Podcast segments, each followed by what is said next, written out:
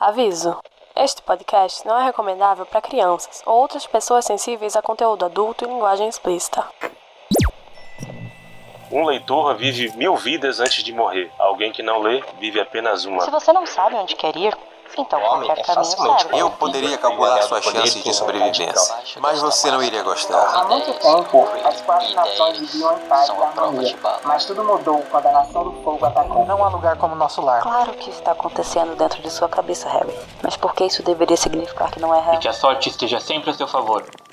Está no ar mais uma transmissão do podcast Estação 21. Balada Noite Preta. Só as Kakura vão saber essa música. Estamos aqui no Estação 21, pesados para falar sobre eles, os chupa-sangue, os vampirão. Sim, um episódio só sobre vampiros. Você não pediu, mas a gente trouxe. Então, depois de bruxas, lobisomens, temos vampiros. E quem sabe o próximo, né, seja sobre fantasmas para a gente completar o bingo das criaturas das trevas. Hum, E os, e os zumbis? é verdade. É mesmo? Falta zumbi. Falta o que Falta mais? zumbi. Dragões. Dragão. Temos um sobre dragões, está no cronograma. Tá a caminho. Tá a caminho, tá chegando sobre dragões. Mas hoje falaremos sobre vampiros. Eu sou Sidney Andrade, também conhecido como ele, o caçador de vampiros mais badass que você conhece, Blade, marcando todos os vampirão de Nova York. Eu sou. Eu sou, como é? Híbrido, né? Eu sou um vampiro humano.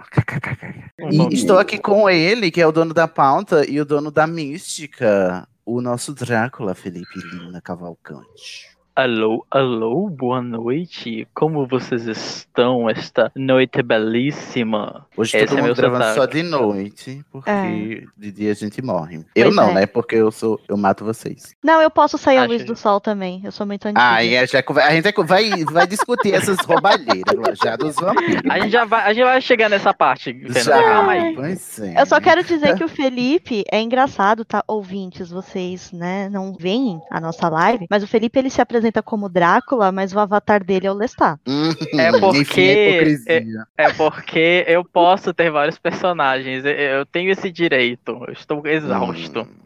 Você já ouviu a voz dela, a nossa vampira original também, né? Quase uma estalta de tão veia, Margaret, a nossa Fernanda Cortez.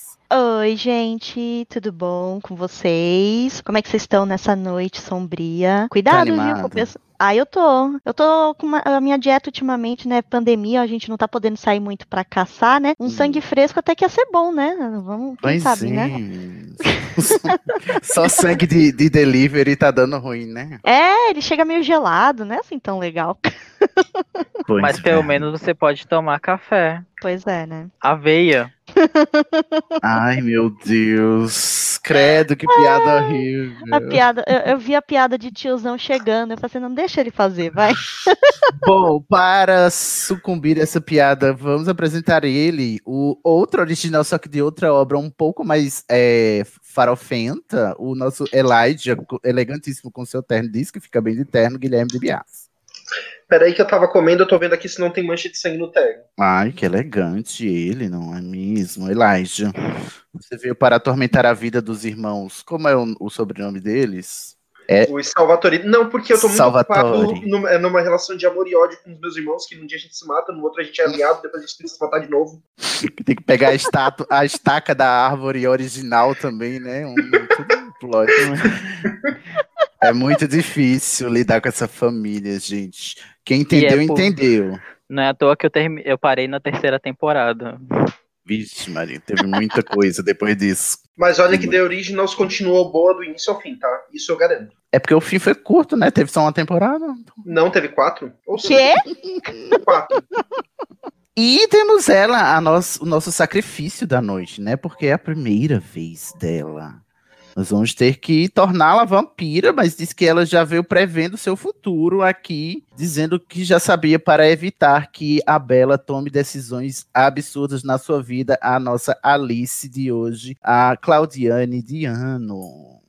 Oi, oi. Bom, minha pele é de mármore, tentem. Ih, olha aí. Brilha ela também tudo, pode né? andar no sol, tá? Ela brilha.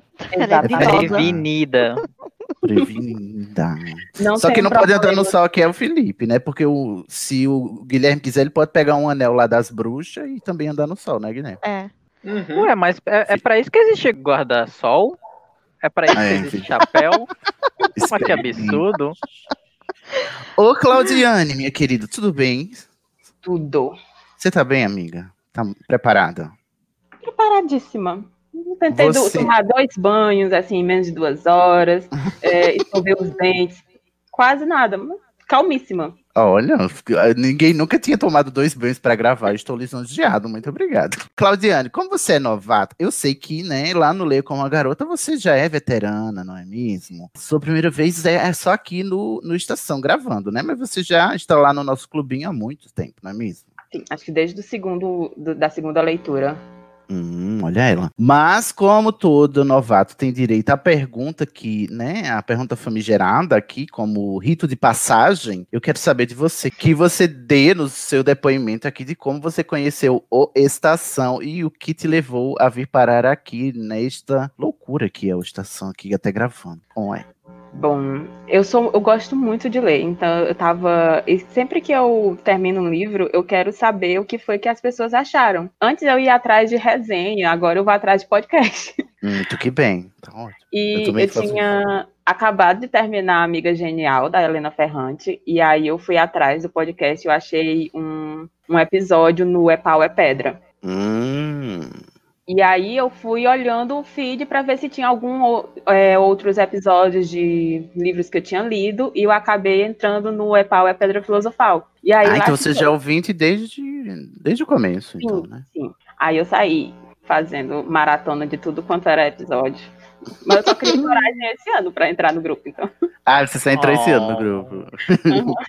Muita gente já entrou esse ano, eu acho que. De- a- a- o rompimento, né, na- na- do nosso status quo deu muita coragem a muitas pessoas de entrarem. Esse É Mas olha só, a Claudiane entrou esse ano e ela já tá fazendo parte do Leia, já gravou duas vezes lá e além de tudo, agora faz parte de um podcast próprio. Formou um podcast próprio. Ah, você tá no Baladas É verdade. também? É, você viu Olha aí. só? De ouvinte virou Meu Deus. podcaster. Olha aí. Em menos de um ano, 100% de aproveitamento. Ou seja, daqui a cinco anos ela lidera, ela vai liderar a revolução.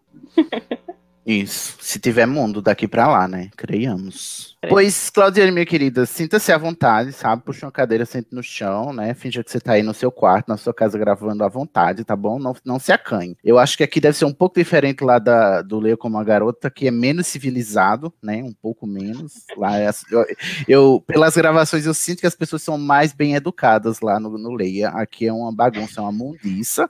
Eu não sei se você vai se adaptar, mas eu tô. A edição faz milagre, Cid. Você não sabe Ah, como é? é essas discussões. É porque, Eita. além do, da gravação final, a gente tem três reuniões antes. Ah, é Uhum. verdade. Vocês, vocês se mocosa muito antes, né, pra gravar. Aqui a gente você- chega e grava. Se você visse a farofa que foi a gente criando vários memes durante as nossas discussões, Hum. memes internos, até a Hebe Camargo apareceu numa última reunião aí. Estamos bem, então. Mas é isso, gente. É, hoje falaremos sobre vampiros, mitologia, vampiros famosos, tudo que envolve o imaginário em torno da figura do vampiro, né? Desde sempre e até hoje na, na ficção especulativa, na criação fantástica humana. Essa criatura que nos é apresentada há muito tempo. Hoje falaremos sobre esse tema. Fique aí ouvindo. E se você tiver acréscimos, mande mensagens pra gente lá no finalzinho, tá bom? Então vamos lá.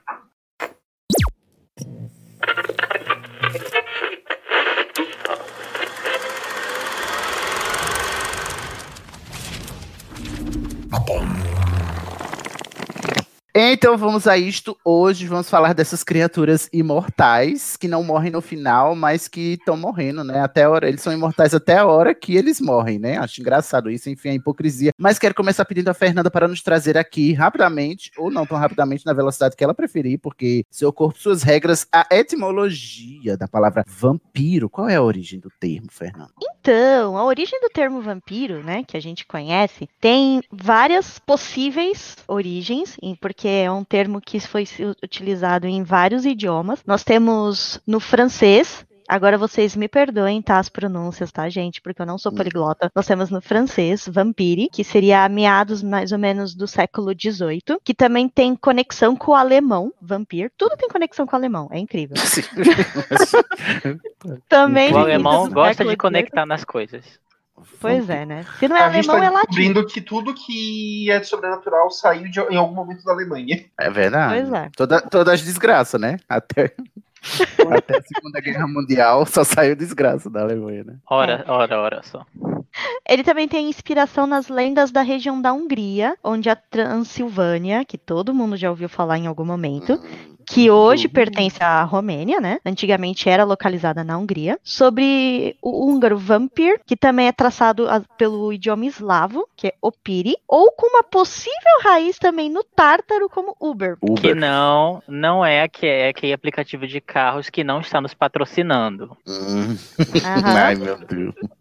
E esse Uber também pode ser entendido como bruxa, o termo, né? Aí nós temos que nem o livro Drácula, que é o mais famoso, né? E o precursor de um monte dessas obras, que foi publicado em 1897 pelo escritor irlandês Bram Stoker, que foi orientado pelo historiador húngaro Armin van Bury. Então, a- provavelmente essa origem toda que o Bram Stoker usou foi mais sobre essa, né, a- as lendas na região da Hungria. E acabou influenciando todo mundo, né? Todo mundo que veio depois, né? É, Acabou o Bram Stoker um é o grande nome, né? É Sim. inicial, assim, que, que funda aquilo que a gente conhece hoje modernamente como vampiro, mas o mito desse monstro noturno, ele precede o Bram Stoker, obviamente, como você falou aí, até de remonta a palavras que não significam só vampiro, significam monstro, né? Bruxa, monstro e tal, essas, coisas. Isso. É, o legal é assim, como eu falei, né? O Bram Stoker inspirou toda essa questão da literatura que se é utilizada hoje em dia. Mas a mitologia, os vampiros, vocês vão ver durante o episódio, que eles são bem diferentes do que a gente imaginava, imagina hoje em dia, sabe? E que Ah, pra qual- você parar com essa besta, essa merda de que vampiro tá errado, que esse vampiro não é vampiro de verdade. Porque, gente, deixa eu só dar uma re- realidade, assim, um cheque de realidade aqui em vocês, um choque de realidade. Vampiros não existem, tá bom? Então eles podem ser de qualquer jeito, ok? eu Ah, já é vou isso. começar com esse disclaimer aqui, porque assim, se tem uma coisa que Crepúsculo não tem problema, é na caracterização dos vampiros, porque foda-se, são criaturas míticas que não existem. Vocês não percebem Sim. todo o resto do problema que é Crepúsculo e ficam se galgando. Isso que não é um problema. Enfim, tô revoltado, né? É já isso. que começando. Então a gente É. já vai ver que vampiro tem um monte de formato, um monte de, de skins, né? De layouts. Escolha o seu aí. Exatamente. Ouviram o Cid estar aqui advocando pelos vampiros Uhum. que não tem nenhum fluido no corpo além de veneno e sêmen. É isso. Vocês sêmen. são reconhecidos Que aqui. são in- inflamáveis, né? E que são Que inflamáveis. por- E que brilham Olha no só. sol. Não deu Uhum. nem meia hora de gravação e o Sidney que começou zen já está pistolando. Tava muito zen. É, É porque eu a fico lom- muito A puto. Ai, que papinho, ai, que papinho de nerd bronha, sabe? De nerd punheteiro, essa de que, ai, o vampiro não é assim. Ah, va- vai crescer, amigo, vai pagar um boleto, pelo amor de Deus, vai pagar uma conta, vai jogar na loteria, faz coisa melhor. Ah, Mas, mas paga o boleto online pra não precisar nem fazer fila. Ah, pelo É amor de mesmo, Deus. é o mesmo cidadão que vem reclamar de elfo. Ai, não, elfo Ah, tem que não. ser tudo Ai, né, Ai, loiro, nossa. branco, né? Já tô nervoso aqui que o. Senhor dos Anéis Ai, ganhou. eu já vou ser muito atacado. Já vou ser muito atacado no episódio 108, Senhor dos Anéis. Aguardem. Enfim, mas em- é, depois dessa pistolagem toda, o que a gente tem pra dizer aqui, depois da etimologia, é que os mitos em torno dos vampiros eles remontam a, a- a mitos mesmo, da mitologia grega e outras coisas antigas, mais antigas, não é, Felipe? Isso é verdade. Uma coisa que a Fernanda falou, né, que tem essa, essa pequena relação da, da, da origem da palavra vampiro com vampir e até mesmo é, do tártaro uber, que significa bruxa, porque realmente os mitos dos vampiros eles se misturam bastante com várias outras lendas, tanto, tanto desde a Mesopotâmia antiga até a, a região dos Balcãs ali. É, é- é uma grande aglomeração de vários mitos diferentes para, não, não vou dizer um fenômeno, mas é, já vou dizer um fenômeno logo, né? Para esse fenômeno de lendas vampíricas de uma criatura criatura que suga o sangue de inocentes e que se levanta no meio da noite. Enfim, ele se mistura bastante e ele tem várias formas. Uma das mais antigas, ela vem da, da região da Mesopotâmia antiga, e ela se mistura com uma lenda de um demônio, que seria a lenda da Lilith, que eu acho que muita gente já deve ter ouvido falar por causa de, sei lá, sobrenatural, por causa de algum jogo de algum filme, mas tem sempre E também se aquela- mistura com o imaginário cristão também, que a Lilith também faz parte, né? Foi incorporada ao- à mitologia cristã também como a primeira mulher, né? Antes de Eva. Sim, sim, Aquela sim. que deu um pé na bunda de Adão e foi com os demônios. Ela ousou, né, rejeitar um homem, por isso ela é uma demônia, uma endemoniada, uma capeta. É, sem Pois contar é. que Lilith também foi muito incorporada até para movimento simbólico, né, do feminismo e tudo mais, sobre a questão do empoderamento feminino. Então, de um jeito ou de outro, você já ouviu falar. Uhum, uhum. Mas, no caso da Lilith, existem diversos estudos de origens para o mito dela. E existe esse ramo de demônios. Vocês vão ver que, tipo, tem Lilith, e aí tem Lilin, e aí tem esses outros demônios que existem na mitologia judaica bem, bem, bem, bem é, é, lá no início dela, que são chamados de Lilitu, que seriam demônios do deserto. É quase como se fosse um, um- uma. Eu vou, eu vou fazer uma, uma comparação absurda, mas é quase como se fosse uma cuca, sabe? Um bicho papão pra, pra assustar a criança. Tipo, olha, menino, Sim. vai pra cama, porque senão ela te pega. E aí Lilith realmente te tem. pega. No caso, seriam as Lilitu. Elas seriam essa- essas criaturas que elas devorariam criancinhas e beberiam sangue delas. E elas surgiriam durante a noite. Elas iriam lá na sua cama. Então, menino, se quieta, senão elas vão te pegar. Não pensa E no aí? Lilith que o Lilith aparece.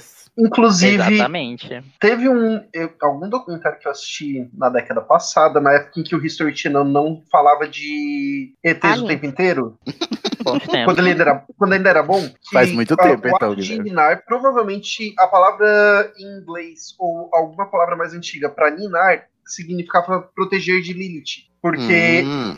O medo Hum. das mães era que a criança morresse. Em inglês é lullaby, né? Tem um pouco mesmo. Tem uma raiz lá. É, Sim, faz sim. sentido. Lullaby.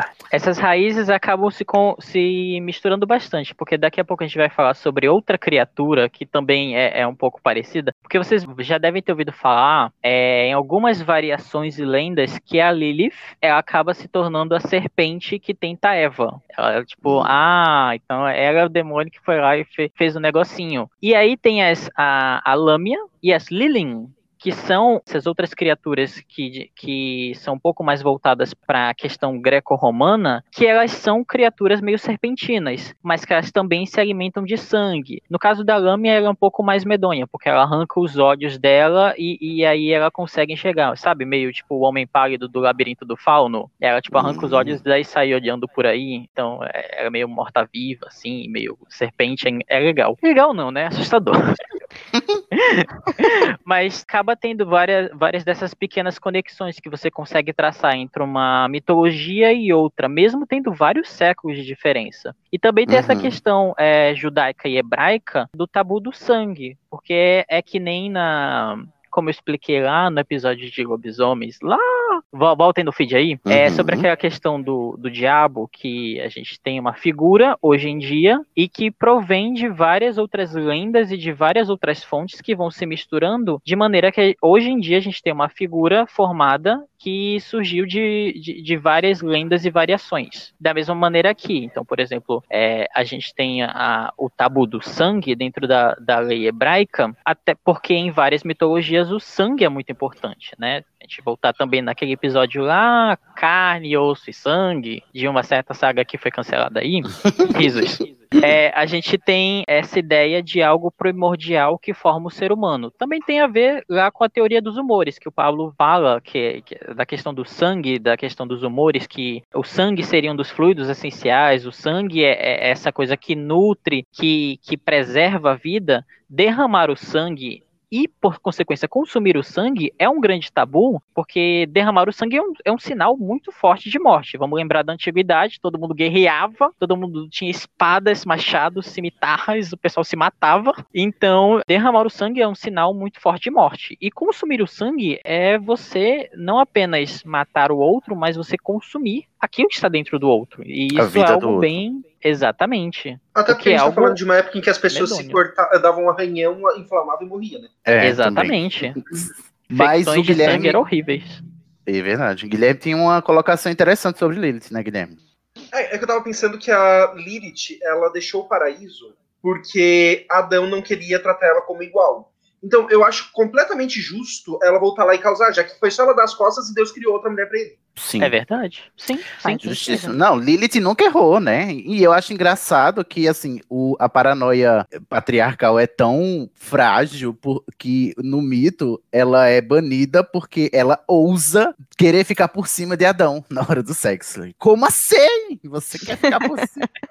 Aí ela é demoniada, é o capeta. Essa mulher é o capeta, ela quer ficar por cima. Deus me livre uma mulher querer ficar por cima. Olha, Eu mas acho- eu totalmente entendo a Lilith preferir os demônios do que Adão. Eu também. Adão deve ser um chato. Outra coisa legal da mitologia dos vampiros, né, que o Felipe falou toda essa questão da origem, né, de Lilitu e tudo mais, o sangue, a gente também tem muito uma visão hoje em dia de que os vampiros são seres sexuais e sedutores, né? Porque mesmo Uhum. em, em histórias que não tem a relação, o ato sexual, a, a sexualidade é, está no ato de beber sangue, sempre ele está envolto a muito a situações de cunho altamente sexual, né? Muitas vezes é, é até uma, uma espécie de metáfora para a relação sexual, né? O fato de você beber o sangue, como se fosse uma relação sexual mesmo. Tanto é que os vampiros mais, dos autores mais ousados, eles são libertos sexualmente, até não tem esse tabu da heteronormatividade e tal, né? Eles pegam o que eles Uhum. querem e, e tal. Sim, e, e tem essa, essa libertação sexual aí, porque a pessoa já tá bebendo sangue ali mesmo, minha filha, vai ficar, vai ficar né, regulando micharia. Ah, pelo amor de Deus. E o legal é que parte dessa mitologia também que inspira hoje em dia o, mito moderno do vampiro são os íncubos e as súcubos, que são os nomes do latim, né? Que significa, ah, né, de íncubo, que era pesadelo causado por um demônio. Não é o- aquela banda de rock, né? Não, não é a banda de rock. Não. E da palavra incubare.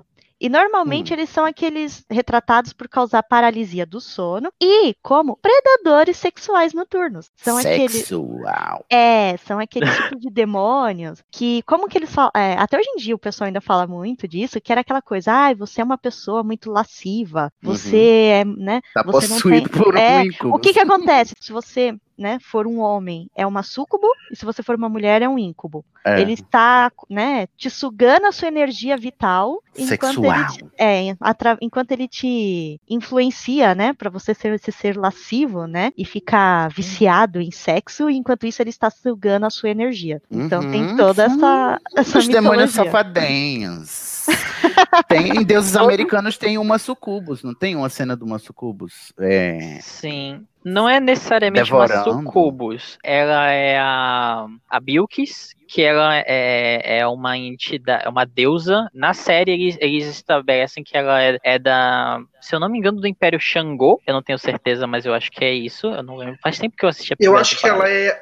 Em algum momento ele só- é, aparece que ela é a rainha de Sabá. E É, ela é a rainha de mencionada na Bíblia Sim, até. sim. É porque Na o nome tem Uhum. Bilquis é o nome da rainha de Sabá da Bíblia. E de alguns Já tem textos a- a- apócrifos.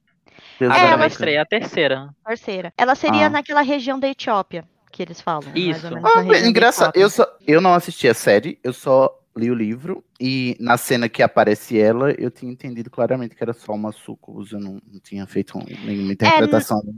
No livro, ela tem só um pequeno conto, porque no livro É. tem alguns deuses ou algumas figuras mitológicas que têm espaço na história, e outras só tem aqueles pequenos contos de chegada, Entre né? capítulos. né? Uhum. Isso, como aquela divindade, aquela, aquele ser chegou na América, né? Ou como E ele tá como se se virando aqui na. América. É. É, É. ou como ele tá se virando Ah, aqui é pra muito não bom, morrer. Deus americanos. Votem E- Deus americanos, seus, seus demônios, pelo amor de E o Deus. Gaiman, na série, ele melhorou, ele deu espaço pra Bilkis. Então ela Ah, se tornou um entendi. personagem importante. Então a gente tem todo um contexto dela. Aí você descobre que ela é a rainha de Sabá, né? Você cria uma empatia muito grande pelo personagem da Bilkis. Entendi. E ela Ainda que- merece. Bom, antes da gente passar para a mitologia grega, eu queria mencionar que tem outro mito relacionado a Adão e Eva, que também a gente vê muito utilizado como mito fundador do, da origem dos vampiros, né, em muitas obras de ficção, que é o mito de Caim, né, como sendo também o primeiro vampiro. Hum, por ele ter matado o Abel, né? E por isso ele ganhou a marca lá do demônio e ficou vagando para sempre. E ele, em tese, né, de acordo com uma interpretação do mito lá bíblico do Gênesis, ele teria caminhado para sempre, né, eternamente, como castigo por ter matado seu irmão. E aí muita gente fundou-se isso, né, a partir de certo momento em que o Caim seria o primeiro vampiro, porque o primeiro imortal, que tá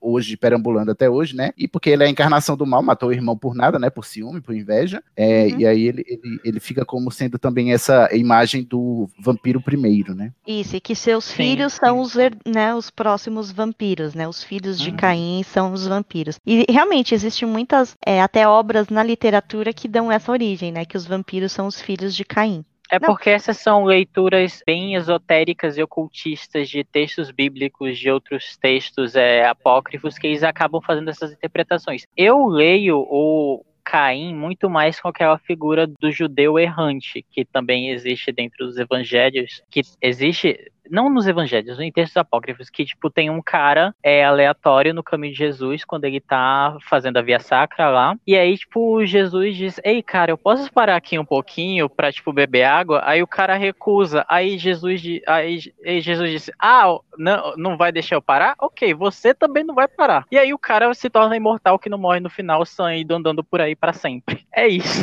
Esse- Jesus não combina muito, não, né? Com o Jesus que a gente conhece. Não, isso, um pouco. Isso, isso porque, Achei tipo, você Jesus também... do Eu acho que a gente do- acabou de mencionar Sandy Júnior nesse episódio. Ah, mas É verdade, a primeira menção. podia estar no nome, Sempre. né? São imortais, né? Mas eu gosto dessa história da, do Sucubus, porque é um novo motivo pra fogo no rabo, né? A gente- Desculpa, Pois eu tenho que é. alimentar Sucubus em mim. Tô com as sucubus aqui, menina. Me ajuda, pelo amor de Deus. Tô com incubus aqui. Acaba com esse incubus aqui, tira a cueca. É isso. É isso.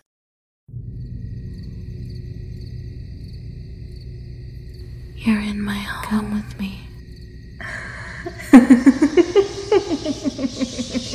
Vamos para a mitologia gringa, que é as estriges. Quem são elas? Então, as estriges ou as estriegas, e vocês já vão ver que tipo vai ter uma pequena associação ali com uma mitologia que vai se formar um pouco mais tarde. Elas vêm de- dessa raiz é, latina, grega, grega, latina, que elas são chama, conhecidas como Strix ou Estrígia. E mais Hum. tarde, lá pela região Balcã, elas vão ser conhecidas na- com- pela variação romena de Strigoican e Strigoi. E Strigoi é, é aquele nome que quem gosta muito de vampiros certeza já ouviu falar e sabe, ah, vampiro, é isso aí. É Uhum. isso aí mesmo. Mas Nunca tá, o que que... falar. Sério que É, não? é uma das Não.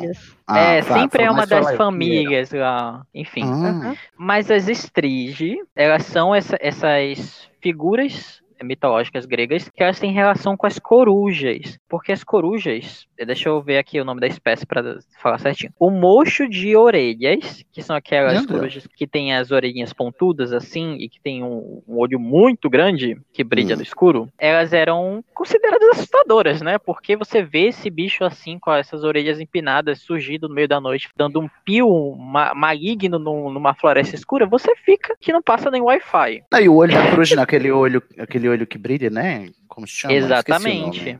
Igual o de gato, que no escuro ele reflete. Isso. Enfim, Então é assustador para qualquer pessoa, eu ficaria com medo, mas para os gregos, eles tinham é, essa crença que essas figuras, elas eram bruxas ou eram espíritos malignos e estavam associados à morte. Tanto que Strix lembra muito é, Styx, que lembra um pouco o rio Estige. Então, olha aí as conexões Hum. linguísticas. É o mesmo bicho literário, Olha aí. linguístico.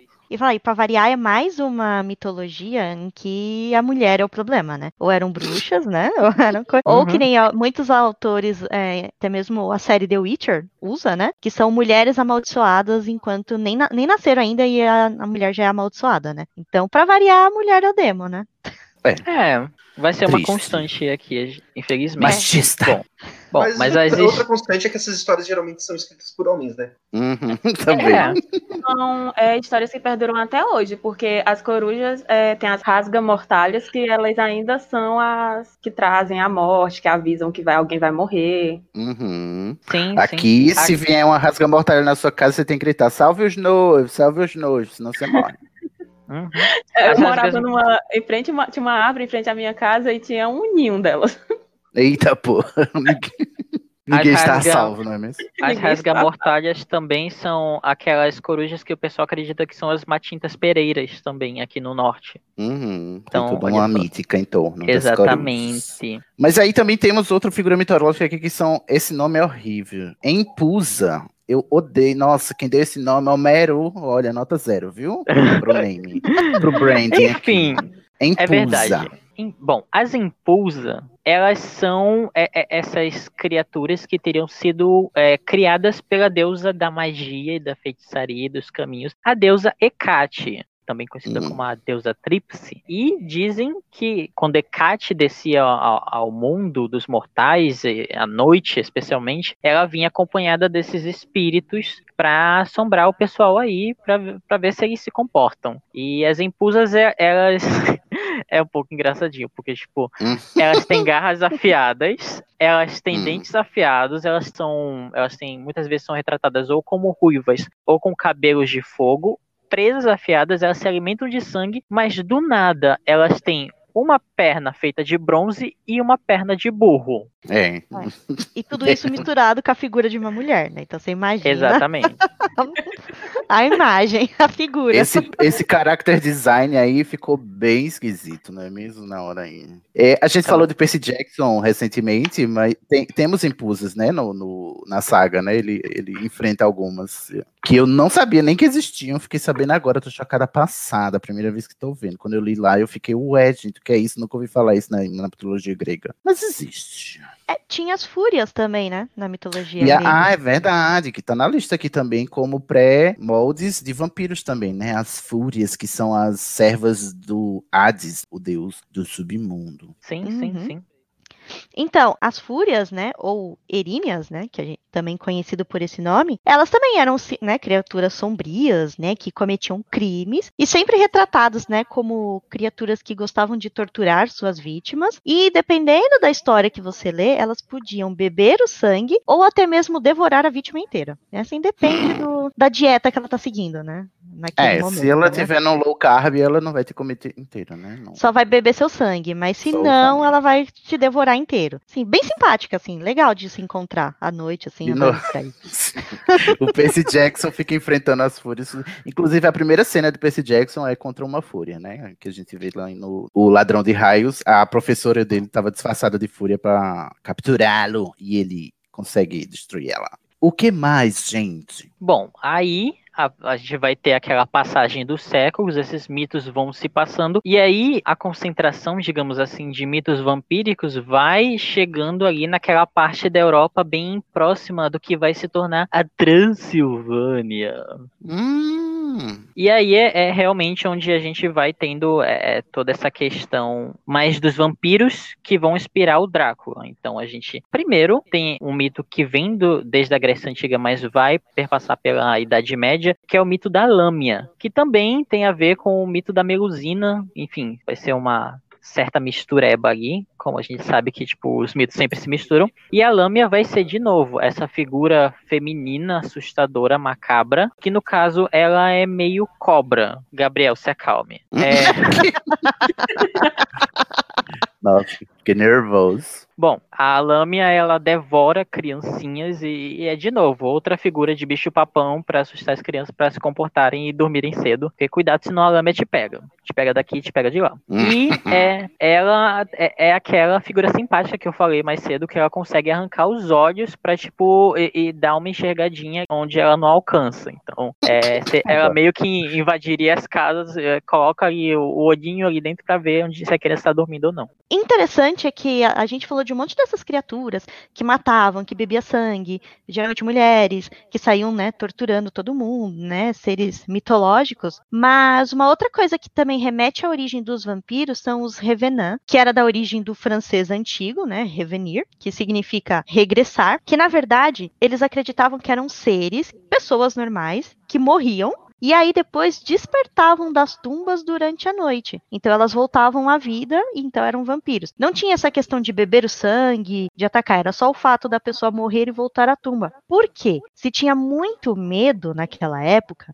de se olhar tumbas depois que as pessoas morriam e se ver por dentro marcas de unha, como se a pessoa tivesse se mexendo. Viva ainda, antes de ter- Isso. enterrada viva, né? Exato, a gente sabe hoje em dia que tem a doença, né? Que muita gente acabou sendo enterrado porque parecia que estava morto, mas não estava. Ou Uhum. também, dependendo da localidade onde se enterravam os corpos, as condições de onde você enterrava, a decomposição demorava mais para ocorrer. Então, às vezes, se abria de novo e dava-se a impressão que o corpo estava conservado. Então, Hum. lógico, se não se decompôs, só pode ser um bicho sobrenatural Nossa. que está voltando aí. Então, a gente tem que matar essa criatura de novo, né? Já era pra É desses morta não voltou. É desses imaginários que vem, então, toda a iconografia do vampiro em torno do caixão, de como ele dorme, né, e de, de, de ele ser imortal, e de dormir, e da, da coisa obscura e subsólica, essa palavra existe? Sei lá, dos vampiros, né? que é- é, Subterrânea, subterrânea. Subterrânea, obrigado, prezado. De, de eles estarem sempre procurando covas ou embaixo da, da, da terra. Eu lembro que tem cenas em True Blood que os vampiros lá, quando eles não podem ir para um abrigo pra escapar do, do nascer do sol, eles se enterram, né? É. Pra p- conseguir sobreviver a- ao dia, né? E chegar até a noite para eles con- conseguirem sair de novo. Então acho que tem a ver com isso. É, Agora você falou Revenant, tem uma série francesa mesmo, é, recente chamada Revenant, mas não tem a ver com vampiro, né? É, pode Você ser. sabe que série é essa? Mas ser, é aquela verdade, outra série. coisa, né? É aquela série em que os mortos eles retornam à vida, mas eles retornam normais. Tipo, só Uhum. ninguém sabe o que, é que aconteceu. Mas tem a ver com essa questão do, do, do ressuscitar, do voltar. É. É, a Mas vai série ser eles bem só mais voltam pra- ao... é. A série eles só voltam à vida, não voltam como Isso. vampiros, mas eles voltam à vida do nada. Pessoas que morreram e voltaram assim, oi, tô aqui, legal. Mas se tinha muito, é como você falou, antigamente, é muita coisa que você não tinha muita explicação, é lógico que começa a se transformar numa lenda, né? Num, no medo das pessoas. Então, coisas que hoje em dia a gente fala, nossa, o pessoal era muito supersticioso. Não, a gente tá em 2020 e acreditou em mamadeira de piroca. Então, assim, né? Não pode julgar o verdade. passado, né? Né, Nesse caso, a gente vê claramente que é, a- é o apego mítico, clássico, para explicar fenômenos da natureza a partir de narrativas, já que você não, não tinha como conseguir o conhecimento científico sobre aquilo, né? Porque claramente essa história do- da decomposição, né? Que tem solos que se decompõem mais rápido o corpo e solos que se decompõem mais devagar, dependendo do- da região e dependendo do clima e tal. E não se conhecia também todo o processo de decomposição, o- a própria putrefação do cadáver, né? Que gera gases e as pessoas não sabiam lidar com isso, achavam que era, era espírito, entendeu? Sabe, o corpo ele se enche de bactérias, vai se decompondo de bactérias, ba- as bactérias eh, produzem gases, a pele se rompe, sai um gás, às vezes faz um ruído também e tal, e as pessoas... Uma né, faísca, às vezes. isso, porque são inflamáveis e as pessoas é, criavam essas explicações para esses, esses fenômenos que são completamente naturais, é, mas porque não se tinha explicação, dava-se uma explicação, portanto, sobrenatural, né? É, o próprio fogo fato, né? Que nem você falou, né? As luzes que apareciam no cemitério e pensavam que eram fantasmas vagando, né? Ou Uhum. seres sobrenaturais. Eram só gases Espírito. entrando em combustão. espíritos, fadas, podia ser qualquer coisa. Também tem a questão do pensamento é, é, da época, não apenas da, dessa explicação mística, mas também da maneira de se pensar na época. Eu lembro muito de um professor, quando eu fiz uma optativa na faculdade de História, que, tipo, ele me apontou isso e foi, eu nunca parei pra pensar nisso, que, tipo, o cara fazendeiro ali do interior, que, tipo, é, foi dormir na passagem do ano de 1499 e acordou em 1500, para ele não aconteceu nada. Ele continua sendo a mesma pessoa, continua tipo a mesma linha de raciocínio que ele sempre teve em toda a vida. Então, tipo, a linha de pensamento da época ela permanece e vai transcendendo muito dentro da população. Então, nem todo mundo é, não apenas vai ter esse contato com a explicação racional de um fenômeno que eles vão considerar so- sobrenatural, como também é, é, eles vão ter os seus próprios tabus, os seus pró- próprios pensamentos do que é assustador, do que é antinatural. Hum, muito que bem. Eu acho que vale aqui, antes da gente passar para as especificações, né, mencionar alguns outros mitos de, de outros países que não europeus, né? Sobre Uhum. que, que também tem, tocam aí na questão do vampiro. É, eu já tô procurando aqui Ah, até os sim. nomes que o Felipe citou aqui é, da África, da Ásia, dos continentes, né? Pra ver Uhum, como que é a, uhum. a descrição pra falar deles, que eu acho bacana. Porque os europeus todo mundo já ouviu falar em algum momento, né? Ou em algum jogo, filme, Uhum. série. The Witcher, nossa, pegou todos assim e, e pasteurizou pra todo mundo saber. Mas a gente tem, por exemplo, o mito do Bifall. Eu acredito que eu estou pronunciando corretamente. Eu dei uma pesquisada antes. Que é muito legal porque, tipo, é da mesma maneira como o Asambo-san, que também é um vampiro. Nesse caso, o Asambo-san, se eu não me engano, ele é da região do Congo, mas eu posso estar enganado nisso. Ele é do sul de Gana e da costa Ah, do Marfim. Obrigado. O Asabo-san e o Baifo, eles são um pouco parecidos, por- porque eles são, eles são descritos como tendo garras de metal, e eles é, é muito legal, porque tipo, eles ficam no topo das árvores e eles ficam esperando alguém passar. E aí, quando alguém passa debaixo dessa árvore, eles saltam das árvores, eles agarram a pessoa, e aí sim, eles fazem a sua bela refeição. Ah, eu achei oportuno. É, espera o delivery, não vai no restaurante. É, é, Exatamente. inclusive respeitando o distanciamento social. Eu acho muito justo. Mas imagina só, você tá andando ali pela África, algum país da África, no caso mais especificamente Gana, e aí de repente você vê uma árvore de vampiros. O que que dá Ah. nessa árvore? Que é pé de quê? É de vampiro. Gosto. Quem nunca? Acho muito justo. Eu prefiro é isso do que hoje em dia que você bate numa árvore e cai três coach.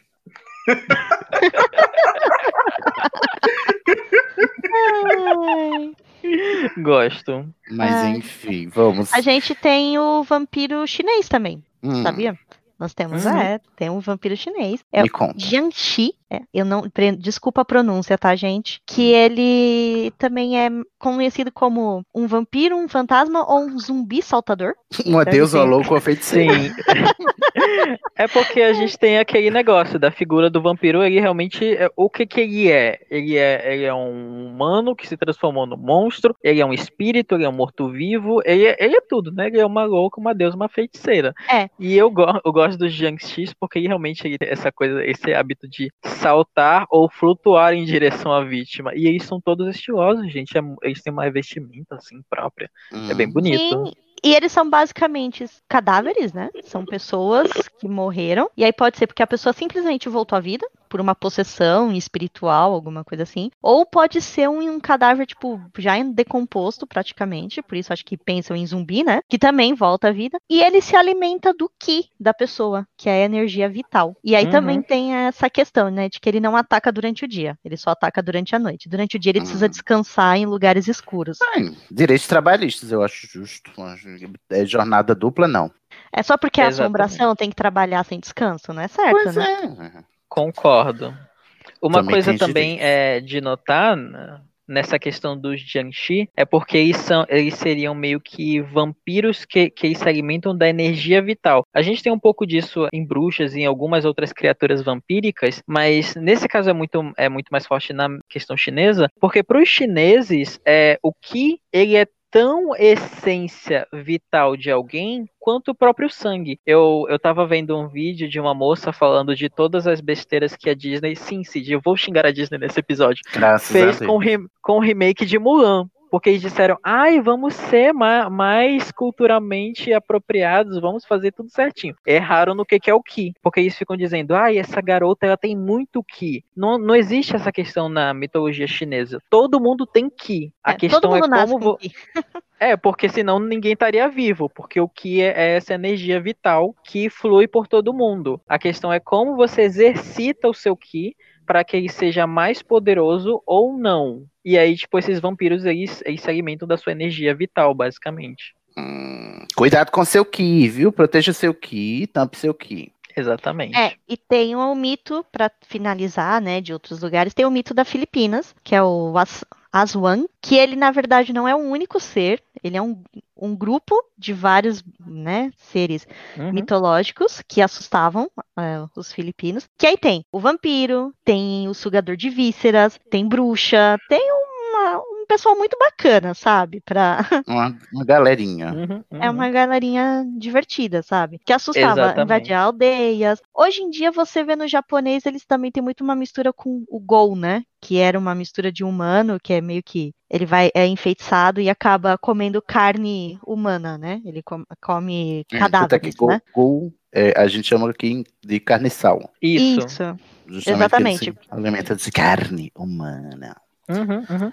Eu gosto do Aswang porque ele, tipo, ele tem o, o que a gente chama de língua pré-rensil. Então, tipo, ele tem uma linguona que vai, invade o seu quarto e daí, tipo, ele pega o, o seu sangue ou os órgãos que ele quiser. O- Pelo menos Nossa, os, que os. Aswang vampíricos. Exatamente. é Isso aí te dá uma isso no linguada. sexo ainda. oral, meu Deus.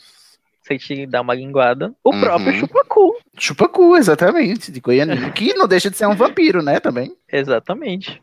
Isso aí, chegamos ao chupacu. Quem diria, não é mesmo? Ah, também Uhum. tem uma criatura, aproveitando que a gente saiu da Europa, que é da mitologia.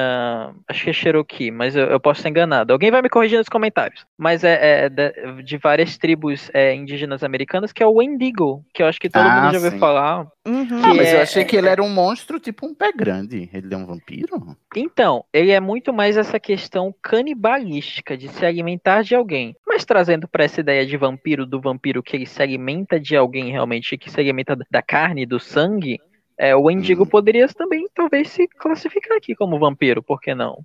Entendi. Muito bem. O Indigo é um, O uma chupacabra, figura ele também não, não se encaixa nesses daí, não?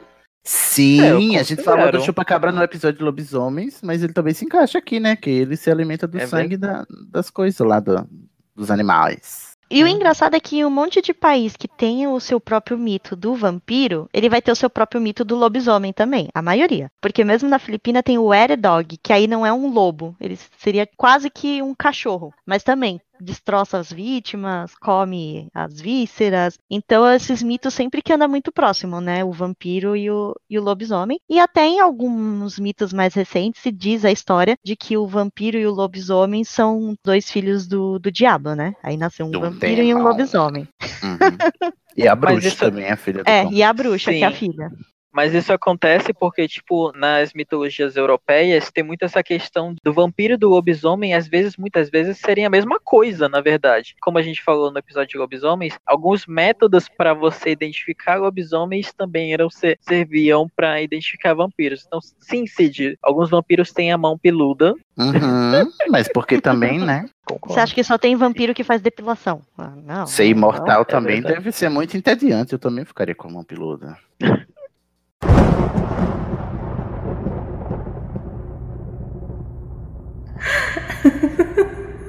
Bom, gente, depois desse apanhado de figuras, né, mitológicas, a gente vai passar adiante. Agora vai entrar na parte legal, os vampiros históricos. Pois é, Uhum. gente, existiram vampiros, entre aspas, né? Vampiros reais. Pessoas que foram consideradas vampiras. Exatamente. Porque as pessoas não têm limites, né? As pessoas, ela pega o limite, ri na cara do limite e diz, eu vou dizer não só que existe monstro, mas que esses seres humanos aqui, essas seres humanas, são vampiros também. Porque eu não gosto deles.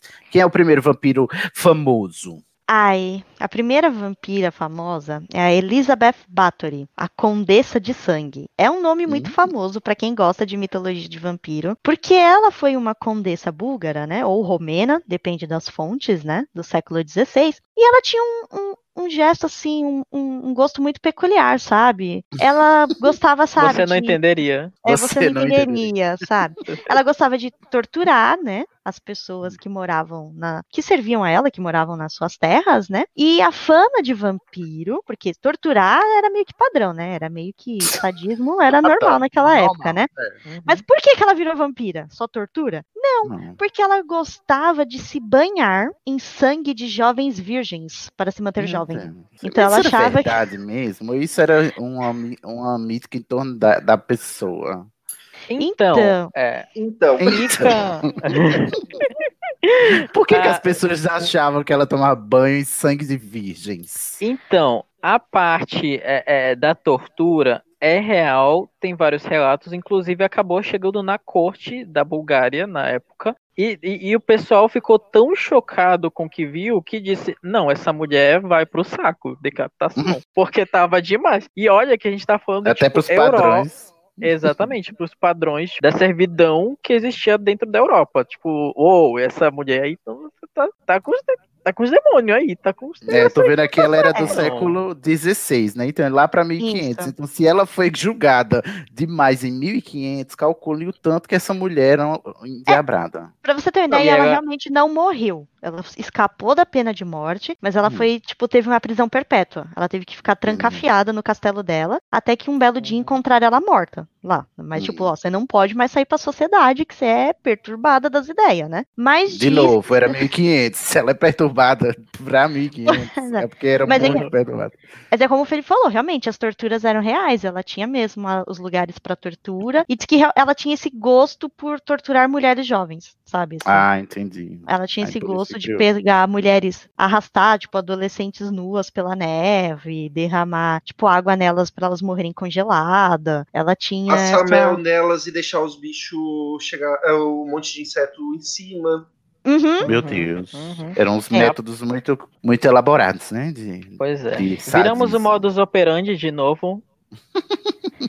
É, e você sabe que além da Condessa de Bathory, é, não tá na pauta, mas teve uma outra mulher mais recente, que aí já foi no século XVIII, que é a Delphine Lalaurie. Ela foi até utilizada como tema na terceira temporada de Coven, de American Horror History. Aham. Mas é uma mulher real. Ela era uma americana, né? Ela veio para, nasceu em Nova Orleans, mas ela gostava Dona- de fazer Dona de isso escravos. dona de escravos, e ela torturava os escravos. Ela foi considerada uma assassina em série, porque ela torturava e matava os seus escravos, e também se tem essa mítica de que ela achava que o sangue deixava ela jovem. Então ela usava Hum. o sangue também para se rejuvenescer. Dizem, né, que ela chegou a matar cerca de 96 escravos Hum, na casa dela. Que bad. Então, É gente, que só mais um fala- detalhe sobre a Condessa Bathory, mas se as estimativas eh, estiverem certas, ela seria a serial killer mais bem sucedida da história. Assim, em questão de números. Ah, que matou mais vítimas, que fez mais vítimas. Exatamente. Uhum. Uhum. Exatamente. Ai, que pesado, gente. Aí é como você diz, né, Cid? Se naquela época, né, século XV, século XVI e depois século XVIII, elas já foram consideradas too much, né? Imagina hoje em dia, né? Pois é. Bom, o próximo aqui da lista é um nome que a gente vai reconhecer, talvez, né? O Vlad Tepes. Uhum. Exatamente. Tem muitos, tem muitos vampiros da ficção chamados Vlad, né? Tem o vampiro, inclusive, da novela. Como se chama? A novela antiga? O beijo do vampiro, Vamp? Não, Vamp. Vamp. Sim, o Neilato Haka era o Vlad, não era? Uhum. Uhum. O nome dele era Vlad. Vladimir. Quem, então, Vladimir. É que o- Quem, quem É era? que o, o Vlad é o precursor, né? Ele é o Drácula. Ah, é? Uhum. Hum, então me conta a história de Vlad. Bom, o Vlad III, ou Vlad Tepes, é, foi o- um dos é, grandes senhores da, ali da região da Romênia, que viria a ser conhecido como Romênia, mas que na época era chamada de Valáquia. Eu lembrei disso porque eu assisti aquele filme muito Uhum. instrutivo chamado Drácula Untold. Eu adoro esse Hum. filme. Não fale mal É dele. tudo pra mim. Exatamente. Ele é incrível! Ai, tem o carinha lá que depois virou Gastão, mas ele é tão gostoso. Enfim.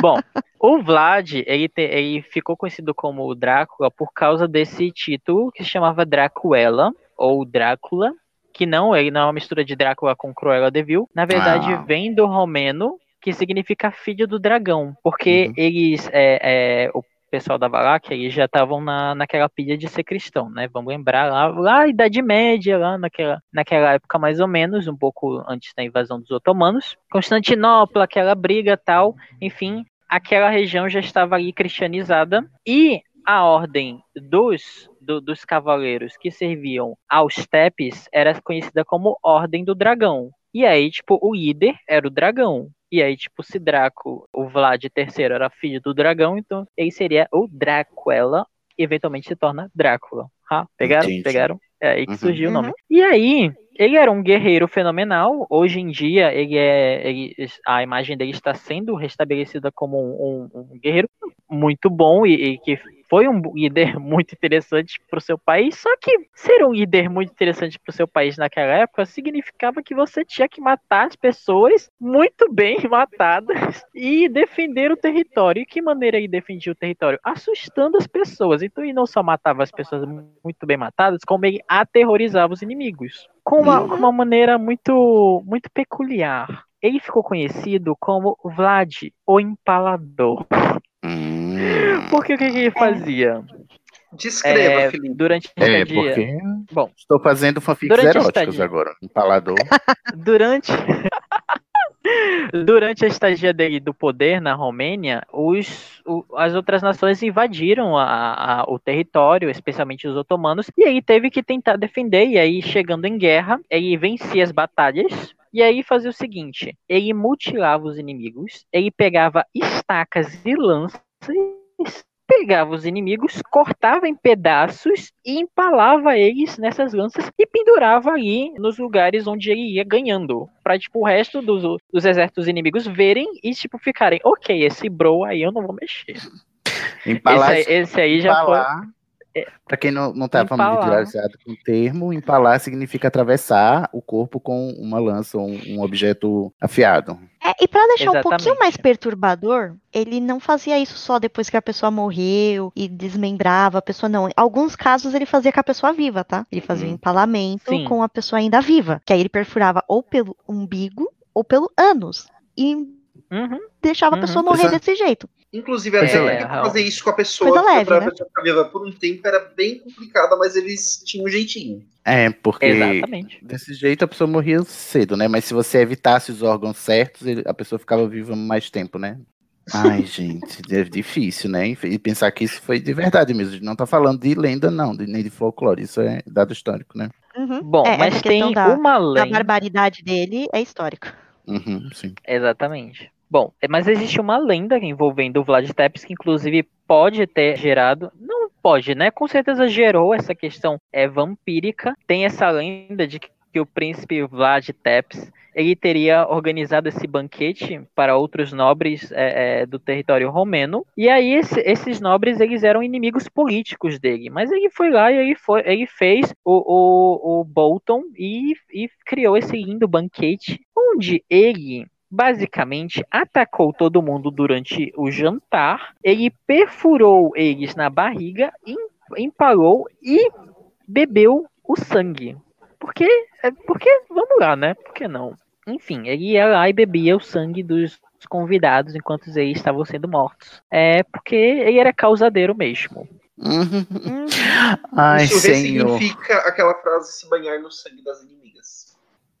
Ah, eu só queria deixar uma dica no, do Drácula, que é o livro O Historiador, da Elizabeth Kostova, que é uma história muito precisa da nossa história, e aí ela consegue, no caso da história, da história do Drácula, do Vlad, só que ela consegue envolver a mística do vampiro com os eventos muito reais. Então, assim, historicamente, se você for olhar a, a- tudo que ele fez, a história de Constantinopla, a queda de Constantinopla também, tudo isso ela acertou muito.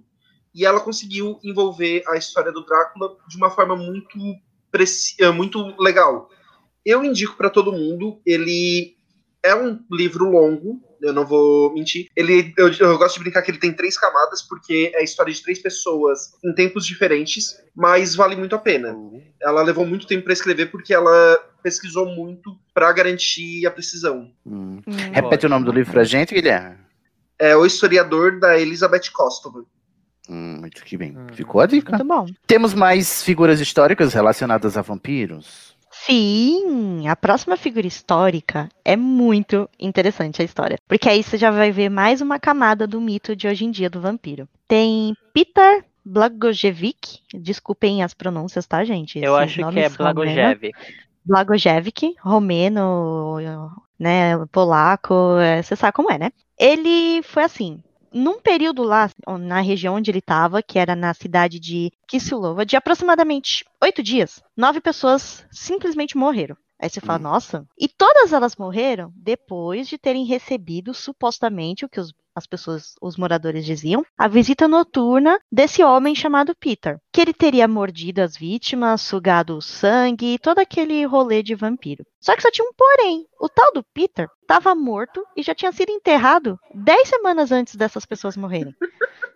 Tam, tam, tam. Aí os moradores ficaram desesperados. Não, eu tenho certeza, eu vi com meus próprios olhos. Foi o cara, né? Ele chupou o sangue. Aí encheram o saco lá da autoridade local e conseguiram exumar o corpo. Foram Hum. lá onde o cara estava enterrado, fizeram a exumação, e aí tinha o superintendente local, né, que era o austríaco Frombold, que acompanhou, então foi um, um superintendente, uma autoridade local, acompanhou todo o procedimento, e aí ele teve que mandar um, re- um relatório para Viena. E foi aí que ele escreveu a palavra vampiro, e foi descrever o que ele percebeu nessa exumação. E aí a palavra, ah, né, o relatório do cara. O rosto, as mãos e os pés e todo o corpo estavam tão bem constituídos que não poderiam ter estado mais completos em sua vida. Com espanto, vi um pouco de sangue fresco em sua boca. Que, de acordo com os relatos, havia sido sugado das pessoas mortas por ele. Assim, ao ser perfurado, um monte de sangue completamente fresco também jorrou de seus ouvidos e boca. E aconteceram outras manifestações que não descrevo por respeito. Nossa. Esse foi o, o relato. Olha. Essa outra manifestação era o, o. Como é aquele negócio do anjo? Como é? O rigor mortis lá, que O a rigor pessoa fica- mortis.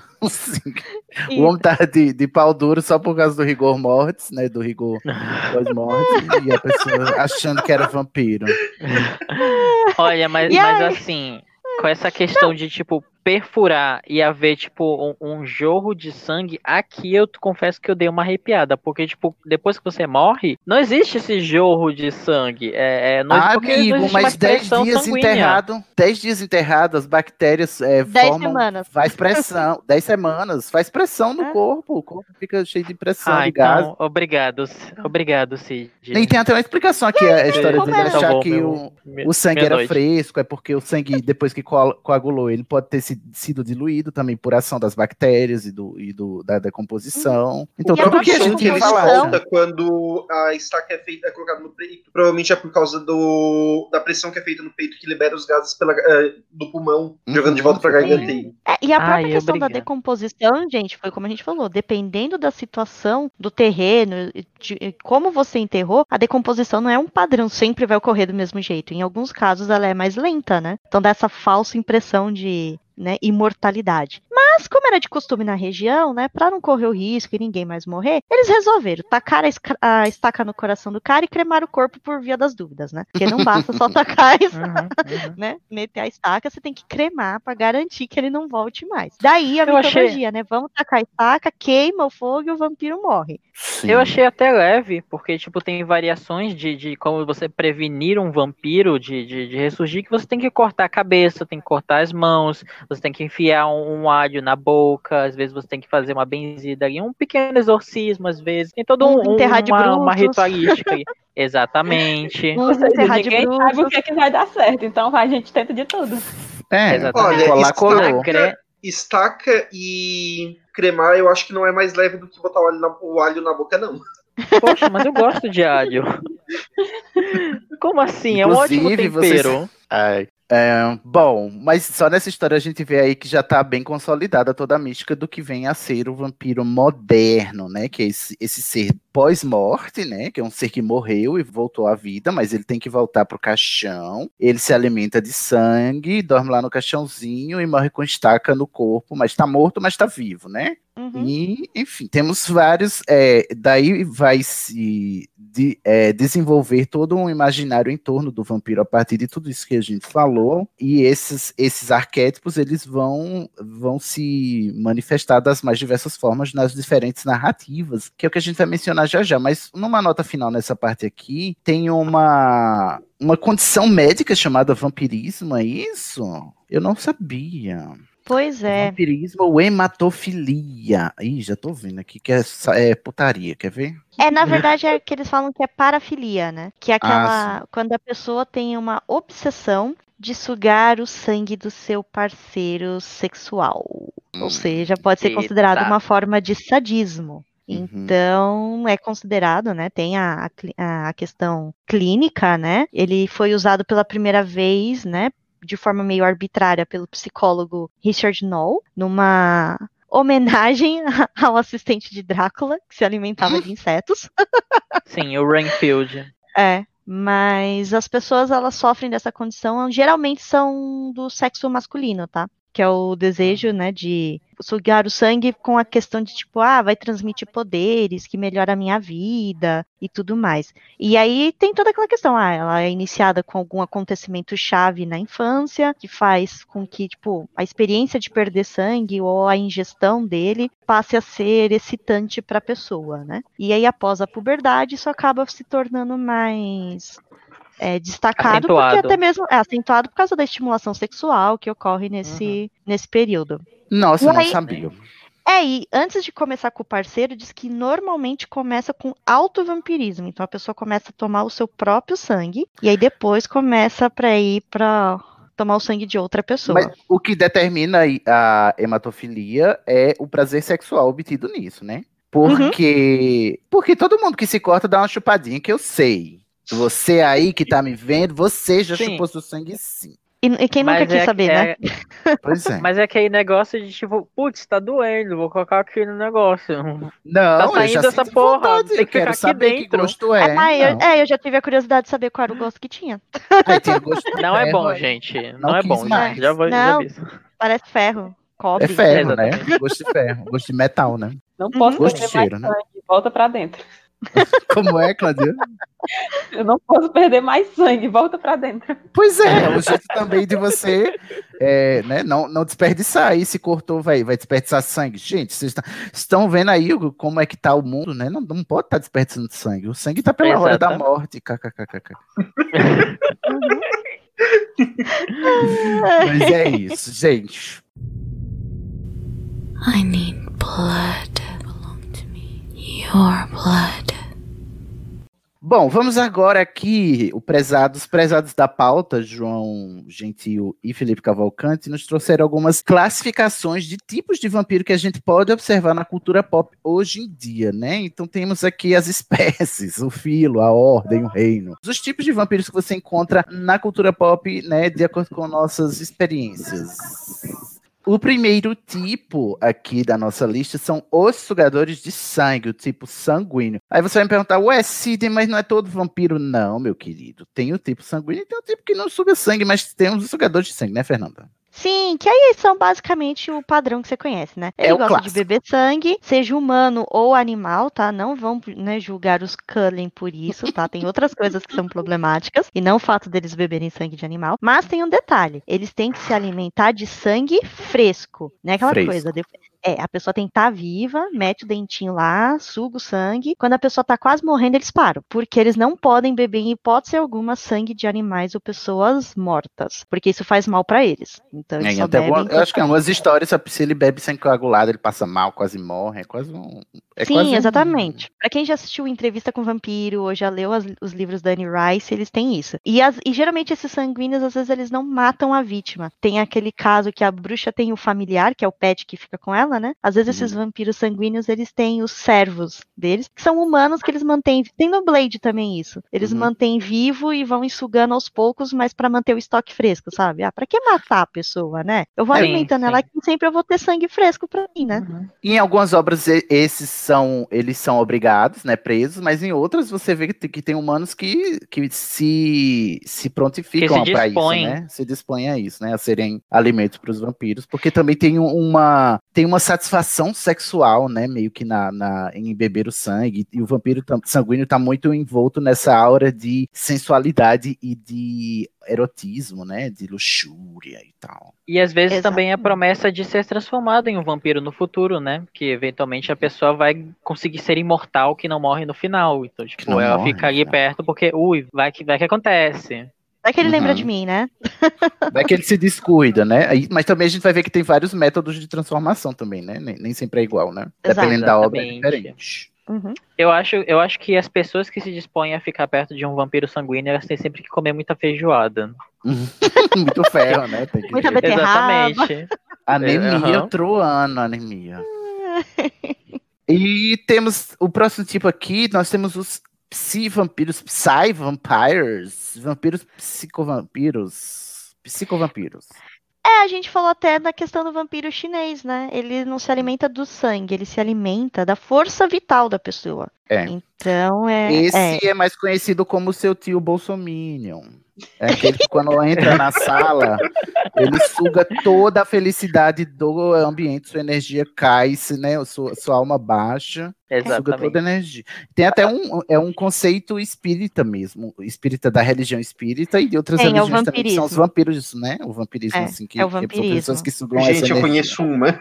Aham. Eles É, são os no próprios dementadores, né? Onde, é um- onde Na- passam, o seu É na. Isso, na religião, né? Espírita, kardecista, eu falo pela kardecista que foi a que eu conheço, né? Tem realmente que é o vampirismo, que são as pessoas que morreram, mas são ficam sugando, elas são tipo obsessores, né? Você permite esse vínculo inconscientemente com aquele ser, e aí ele vai sugando a sua vida e você vai se sentindo fraco, abatido, desmotivado. Sem vitalidade. É, porque ele vai sugando a sua energia vital.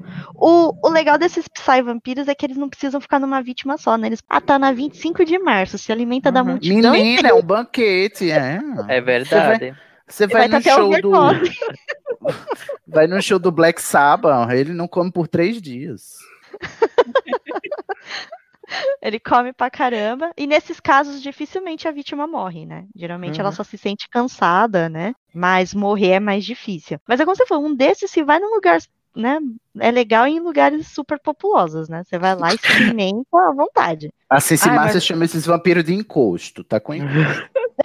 Ai, sabe uma coisa legal que eu lembrei agora dos Jiangxi, que no caso eles são é, é, dessa categoria de psi-vampiros, é que existe uma maneira, uma maneira engraçada, né, tipo, de você conseguir evitar um Jiangxi. Hum. Você precisa jogar um punhado de arroz na frente dele. Por quê? o que acontece? O arroz, O o preço que tá, Felipe. Então, mas, mas, mas olha, o que acontece? O Jiangxi, ele tem uma compulsão por contar. Isso também tem alguma coisa em al- alguns vampiros europeus, que eles têm essa, questão de números, uma questão numérica muito forte. Então, se você jogar um punhado de arroz na frente do Jiangxi, ele vai ser o próprio virginiano, ele vai pegar o arroz, ele vai ajeitar e ele Então. vai contar o grão um por um. E aí depois ele vai continuar te perseguindo. Ah, joga areia então, que é mais difícil contar os grãos. Exatamente, jogou um monte de areia, pronto, vai. É areia de acabou. graça, o arroz tá caro, Felipe, pelo amor de Deus. É porque, desculpa, é, eles, eles falaram arroz, né? Então. É porque na China a cultura do China. arroz é, é grande, né? Tal, tal qual aqui também, né? Tem os vampiros de alma, que diz que é uma variação desses psicovampiros, psivampiros. Sim, porque nesse, é, nesse caso, esses vampiros eles se alimentam literalmente de sua alma, de sua soul. Eles vão lá e eles não vão se alimentar necessariamente disso que nós conhecemos como energia vital. A alma seria realmente a sua essência, o seu ser. Então, tipo, eles vão lá Então, e dão, a, dão aquela mordidinha, ou então dão aquela sugada, e se alimentam de sua alma, e você fica ali vivo, mas, tipo, sem aquele estado lá do dementador, né? Tipo, você permanece vivo, mas sem alma, ou seja, você é só um vazio oco. você é só o Bolsonaro, né? Ou se Exatamente. ele não sugar toda a sua alma, né? Ele diminui o seu tempo de vida, né? Porque ele só Uhum. parte, né? Ou pode até mesmo te matar, se ele tiver com um pouquinho mais de fome. Aí então nesse caso evite morrer. esses, evite esses, fique só com o psicovampiro, tá, gente? Que o que ele só, só pega emprestado. Não, a gente já vai os- ver que tem um melhor ainda. Um Até melhor, que é o, Tem. o vampiro elemental, né? O vampiro tilelê, o vampiro que vive do que a natureza dá, é isso? Como é? É, ele tem o elemental e o empático. O Então, empático, ele vai se alimentar das emoções. Ele pode se alimentar das emoções ao redor, emoções boas ou emoções ruins. Então ele pode se alimentar de raiva, medo ou de felicidade ou amor. Olha que bonitinho. E aí geralmente Hum. esses que se alimentam das emoções, eles vão provocar essas reações nas suas vítimas, né? Então ele Hum. pode, se ele se alimentar de energia ruim, emoção ruim, ele vai te assustar, por exemplo, de medo, né? Ou te deixar nervoso, com raiva. Ou ele pode te acalmar para você ficar zen, feliz e ele se alimentar desse sentimento. Uhum. Mas Certo. tem os elementais, que eles estão parecidos, mas eles vão se alimentar não de pessoas. Então eles vão se alimentar de coisas naturais, como vento, relâmpagos, Ah, é fogo, essas coisas. Vampiro vegano. Vampiro É, não- Avatar. É, é o vampiro que não mata a humanidade. Ele tá então lá os vampiros veganos não, os vampiros veganos não são os Kullen, são os elementais aqui, né? O- Exatamente. Uhum. Os Tem elementais podem matar o ser humano por raiva que a gente tá destruindo o planeta, né? E aí vai ficar É, difícil pra ele se alimentar. Mas ele não se alimenta da gente. Mas se ele matar, eu não vou julgar, não. Vou dar a razão, inclusive. Também. Temos os vampiros genéticos. Olha que tecnológico, que moderno. Exatamente. É, a- é, é aquele vampiro que é, explica, é explicado com Technobabble, né? É tipo, da é, ficção a- científica. Exatamente. Ou é- Ou é um vírus, normalmente é um vírus, ou então é um experimento genético que deu errado, é alguma coisa ali que, que tipo, criou, a ciência criou esta criatura. E daí, tipo, é o vampiro clássico, mas é com uma explicação científica. Um exemplo É, desse é aquele, aquele livro Eu Sou a Lenda, né? Uhum, Isso. uhum, isso. Que tem um filme do Will Smith. Mas o legal é que não tem só o da ciência, tem o genético por combinação genética, né? Quando é o caso que o vampiro tem relação sexual com uma humana e nasce um híbrido. Ah, não, aí, Aí- nasce um Baby Reborn, Fernando. Você não aprendeu? Ah, tipo uma, o Blade, né? O Blade é um Aham. meio vampiro, né? Ah, é Sim. mesmo. O- Uma coisa importante é que esses, esses meio vampiros, eles têm um nome específico. Eles são Dampir, que vem também da, da mitologia é, ali da re- região dos Balcãs, onde a gente tinha essas lendas de, às vezes, é, o vampiro chegar na noite e seduzir uma mulher, impregnar ela, e aí o, o filho daquele vampiro como humano se chamava Dampir. Hum, são os Uhum. Dambiros. Exatamente. Os personagens que a gente mais conhece tem o Blade, né? O- Tem o Alucard, de Castlevania, que nada mais é do que Drácula de trás pra frente. Mas. Você nunca soube? Gosto. Né? J.K. Pra você- Rowling com esse anagrama. pois é. Se você nunca soube o que é Alucard, tá, gente? É só isso. e tem Oh. o Vampire Hunter também, que o pessoal conhece. Mas os meio vampiros Ah. é legal, né? Você tem, você pode andar à luz do sol sem problema nenhum, e ainda tem os Só poderes vantagens, de vampiro, né? né? Você não precisa Uhum. comer, tomar sangue, você pode comer outra coisa. Você só tem os poderes. Aí, Você come só uma carne é mal passada no máximo, né? Assim, aquela- É, em alguns casos você é imortal. Aí você fala, olha, só tem que não vantagem, morre esse, no né? final. É verdade. Ah, Queria mas tem um uma, uma, uma dessas vampiras genéticas que tipo, são explicadas pela ciência, que tem a. Ai, ai, a Celine, de Anjos da Noite. Uhum. Eu, Ai, eu tudo pra mim esse filme. A gente falou no episódio sobre lobisomens que, tipo, tem a Celine, que ela é do clã dos vampiros e, e que, tipo, ela salva o Michael e ela usa uma roupa de couro e ela luta com pistolas, ela luta na chuva e o melhor ela tem da olhos Celine- tão lindos. O melhor da Ai. Celine nessa história é que ela faz uma mistura mais louca. O povo acha louco misturar vampiro com humano. A Celine tem um filho com lobisomem. É metade vampiro, metade lobisomem.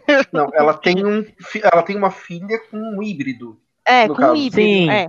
Sim. Então, eu olha tô as- confuso já aqui. No Azinho, Azão, Bezinho, Bezão dos vampiros. É, imagina a genética da situação. Mas olha, a Bom, genética dessa é gente porque é muito boa, acontece? porque, meu Deus. O que acontece em Anjos da Noite é que existe um patriarca dessas raças todas, que era o Alexander Corvinus, e ele teve alguma doença que matou todo mundo na, vida, na vila dele, menos ele. E aí ele se tornou um imortal. É, algum vírus que mudou, modificou ele. E aí ele teve dois filhos que seguiram a mesma linha, eles também iam ser imortais, só que cada um foi mordido por um lobo com raiva e outro por um morcego com raiva, e aí surgiu o, vampiro e o lobisomem. É e mesmo, aí até agora a gente não mencionou morcegos. Que curioso. Por que, por que, que não Exatamente. morcegos? E aí foi dali que saíram as duas linhagens. E aí, no caso, quem eles mordiam iam se tornando as duas coisas. E o, a Celine é dessa linhagem de vampiros. Uhum. Entendi. E aí ela tem. Eu recomendo ah, muito. Tipo assim, tem algumas coisas meio trash em Anjos da Noite, eu não nego. Mas mesmo, o desenvolvimento mas- do personagem da Celine nos quatro filmes é muito bom. São quatro E- filmes? Meu Deus, São teve quatro tudo filmes. isso. Na verdade, são cinco, né? Com ela são quatro.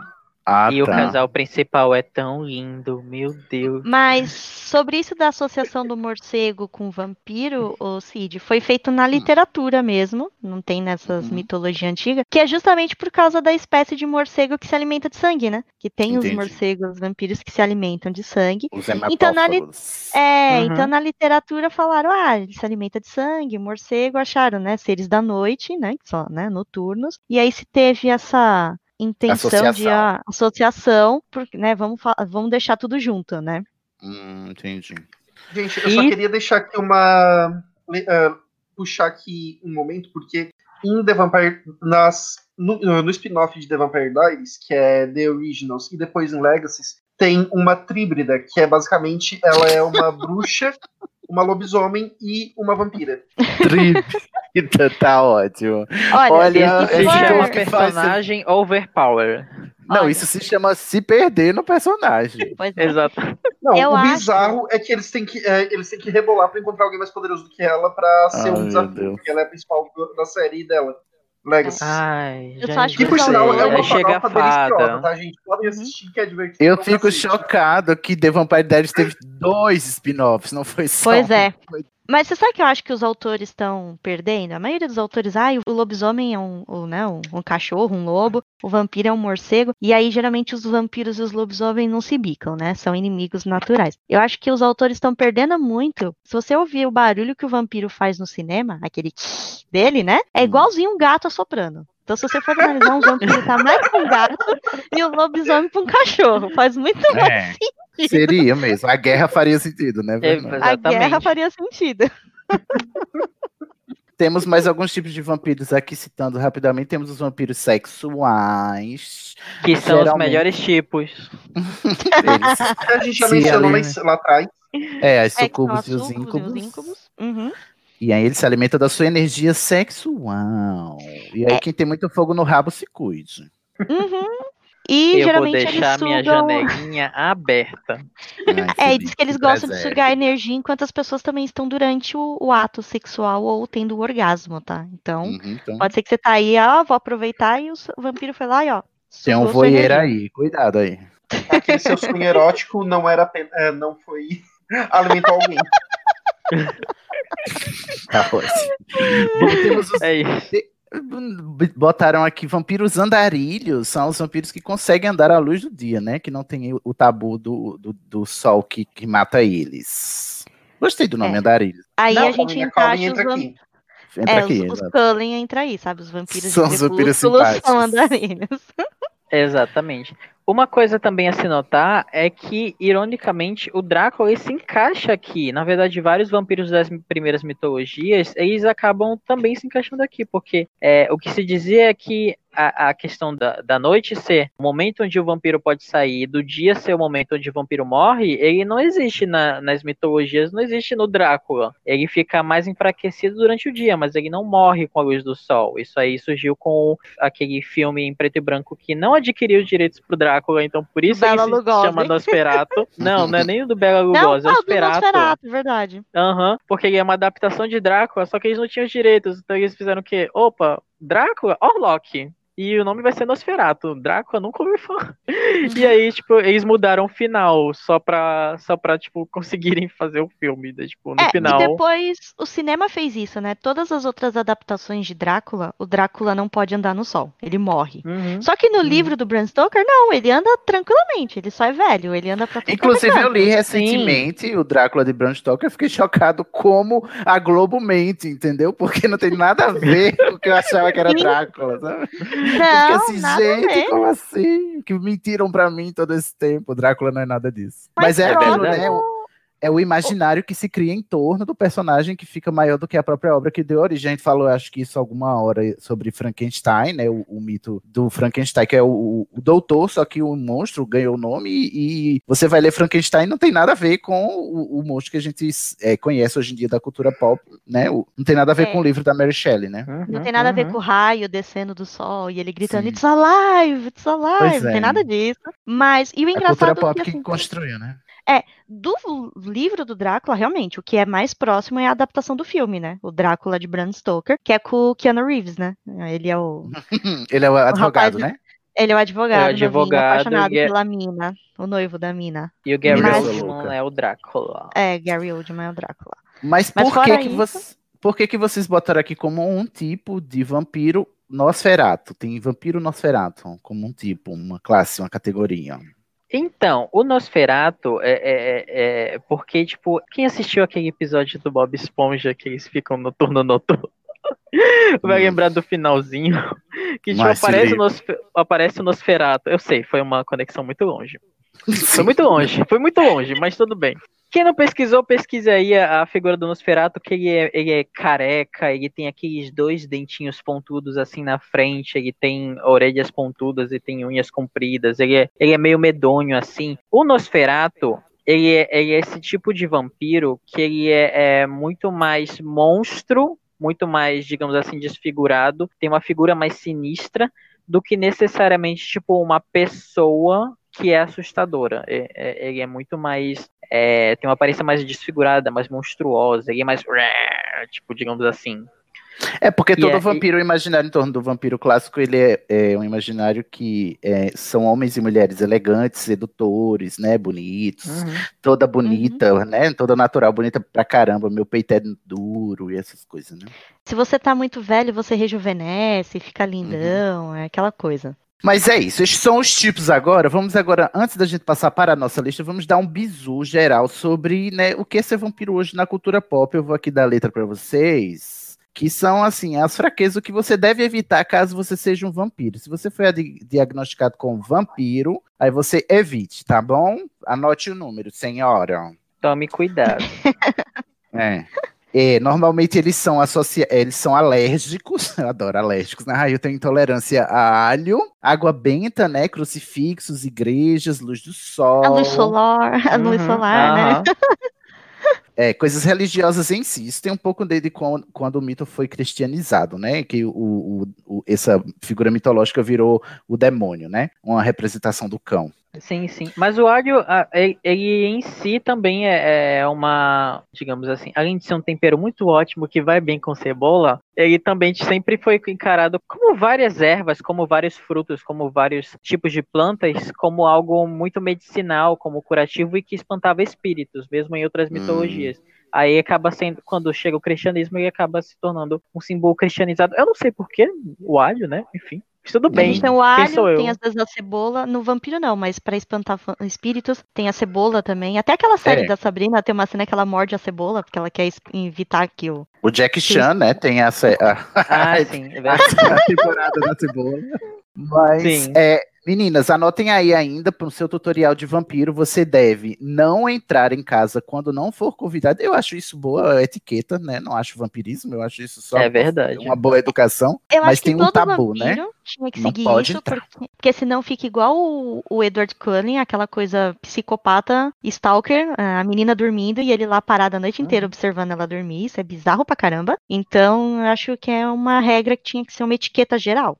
Então, é, exato. E Concordo. para terminar, você tem que se alimentar de sangue, tá? Você pode ser um vampiro legal e se alimentar de sangue de animais, ou sangue de humanos, que são os piores animais. Eu não recomendo humanos, porque os humanos são os piores, né? O ser humano é o pior tipo de gente. Não sei por que alguém Exato. não querer comer. ou pessoas, mas enfim, é, faz o que quiseres. Não, você sabe qual é o melhor de ser vampiro? É que dependendo da obra que você tá, você não tem nenhuma dessas fraquezas. Hum, É verdade. É verdade. Então é assim, você pode ter todas elas ou não ter nenhuma, né? Tire na loteria, quando você se transformar em vampiro, de qual universo você vai fazer parte.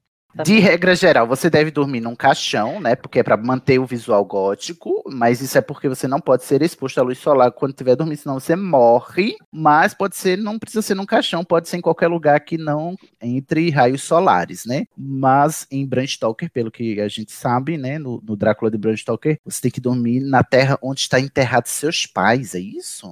Não, a terra Isso. do A seu. terra do seu país. Não, do seu país.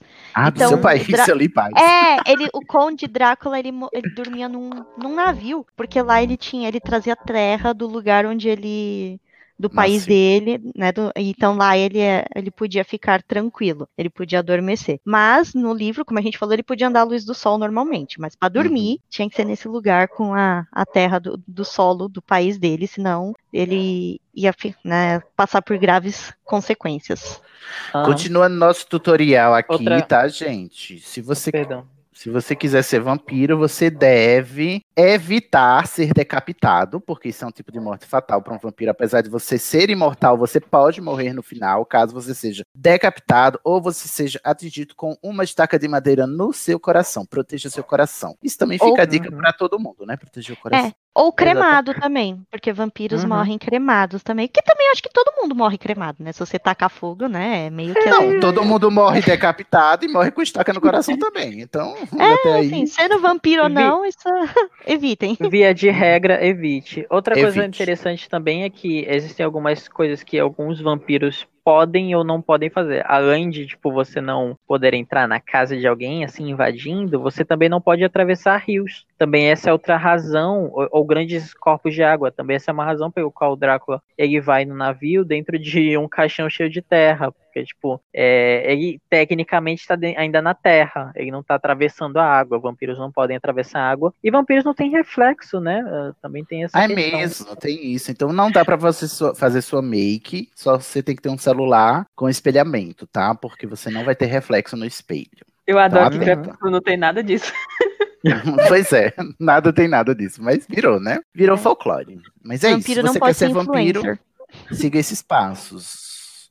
É. Não pode ser influência de make, né? Uhum. Não, influencer. Como é que ele vai fazer vídeo no, no TikTok ou no Instagram? Fazer live? Senão Mas será que a regra do espelho. Não, mas a minha pergunta é: a regra do espelho vale pro celular também? Se ele não botar um celular ali com a câmera frontal, ele não vai se ver também, não?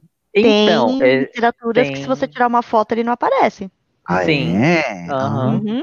Então, eles estão imunes à tecnologia, então não pode ser influencer mesmo. Então, meninas, se você quiser fazer o tutorial de ser vampiro, saiba que cada escolher uma renúncia, você não vai poder estar recebendo mimos e recebidinhos em casa, porque você não vai ter uma rede social. Mas Ou em compensação, pode, né?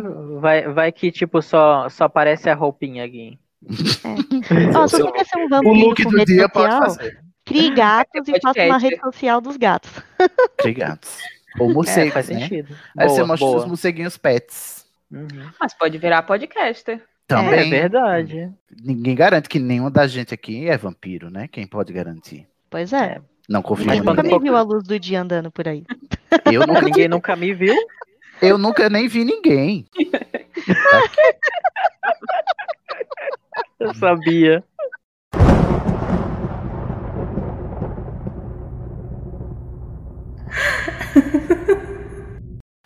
Então vamos aqui, gente, é o nosso bloco final, derradeiro, sempre desses episódios aqui temáticos sobre figuras mitológicas. A gente vai citar obras e personagens famosos, né? Hoje, vampiros famosos, o que listamos aqui, os vampiros que vocês conhecem, que vocês adoram. Temos uma pequena lista, eu vou mencionar aqui, mas vocês podem também acrescentar os vampiros que vocês queiram, tá bom? O primeiro vampiro aqui da lista, que eu acho que são os mais clássicos, né? Tem a Carmila. Carmila, tá certo? Não tá errado não esse nome escrito? Sim, é a Carmila, não Carminha. Ela não deu um golpe em ninguém.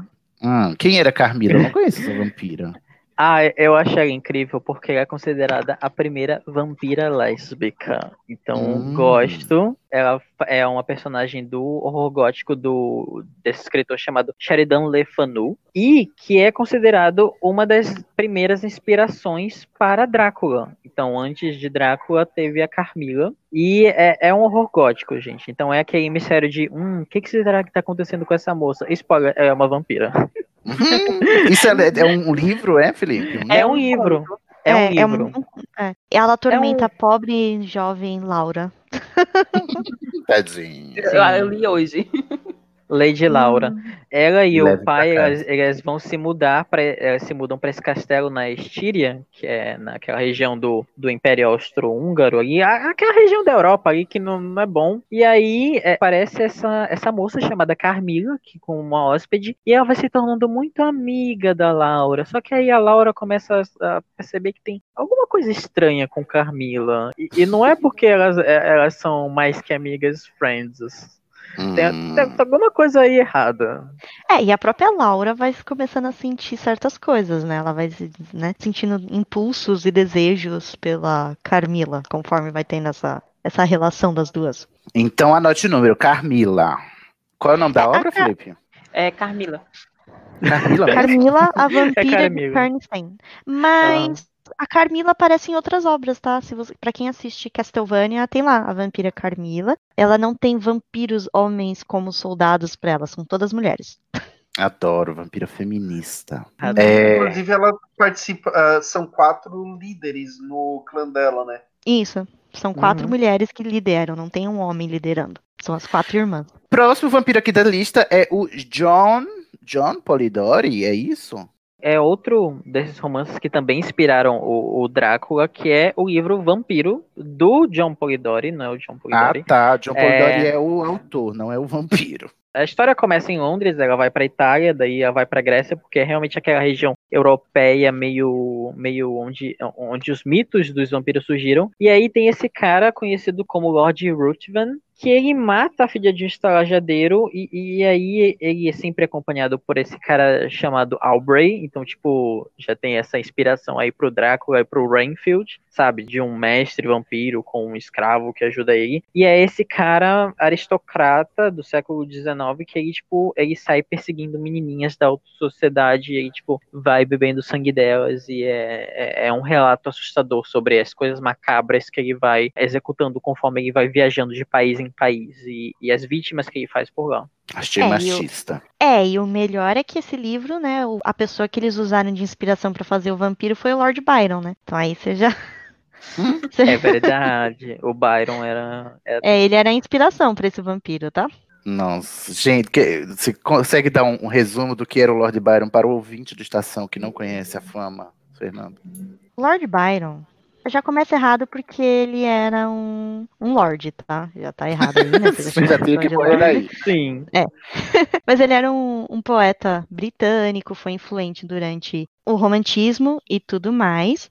Ele, ele, era aquele, ele era aquele é, cara, era um emo, cara, emo, emo, gótico que se acha, ou que, que quer fazer é, a linha do pegador. Assim, é, ele era, é. Lord Byron, ele era considerado que um hedonista, né? Então, né, uhum. ele já se achava muito superior. E ele deixou, assim, uma leva de mulheres com corações despedaçados, geralmente mulheres muito jovens, tá? Então, ele era o que a gente chamaria hoje em dia de macho escroto, né? Porque, é, né, ele é o que a gente... o que antes chamariam de Dom Juan, né? Hoje, hoje é, antigamente ele seria considerado um Juan, um Casanova e tudo mais. Hoje em dia a gente fala, não, é um, baixo, um macho escroto, né? E era um, é um poeta famoso, né? Do romantismo inglês. Sim, ele era um poeta muito assim, famoso. Então, como ele tinha essa fama, né? de dizer, né, que, que ele até tentou se casar, ter uma vida normal, mas ele se divorciou da primeira mulher, largou a filha, né, as, né, a deriva e saiu por aí tendo essas vidas de, de paixões, dívidas, polêmicas, se, se envolvendo em um monte de, de encrenca. Aí eles usaram esse nome, porque o vampiro da história, ele era um cara que ficava seduzindo jovens para matá-las, né, e o Byron, ele fazia isso, ele seduzia várias mulheres e depois que conseguiu o que ele queria, ele as abandonava a própria sorte. Aí, uhum. por isso você já fala, olha a inspiração do vampiro, né? Um macho escroto, né? Boa peça, boa peça.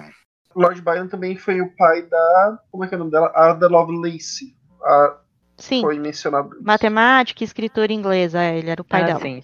Alguma e ela coisa foi a primeira saiu, programadora. Uhum. Olha ela. Uhum, uhum, uhum. Com o pai ausente Bom, que teve, pelo menos, né? Fez alguma coisa. É, a, gente, a, internet que a gente conhece hoje é por causa da, da Lovelace, né? A uhum. computação, no caso, né? É, a próxima aqui da lista são a, é a obra Garotos Perdidos. De que se trata? Ah, isso aí a gente já avançou vários séculos para um dos filmes mais incríveis na minha opinião, sobre vampiros e um dos mais legais, que é aquela história da, dos, dos meninos que eles se mudam para uma nova cidade, uma cidade ali praiana. Esse, assim, naipe, esse filme é dirigido pelo mesmo cara que dirigiu Batman e Robin. Então já se preparem para onde. Joe Schumacher. pra, Exatamente, o Schumacher. É, que é o, então o Batman, que ele fez o Batman Robin LGBT, né? Com os mamilos. Isso. Ai, amo, eu amo, eu amo essa estética. Então já se preparem para onde iremos. Bom, e tem esse personagem principal, que eu esqueci o nome porque eu não anotei, mas vou pesquisar agora. Em inglês é Lost Boys, a obra original. Lost Boys. Aham. Uhum. Hum.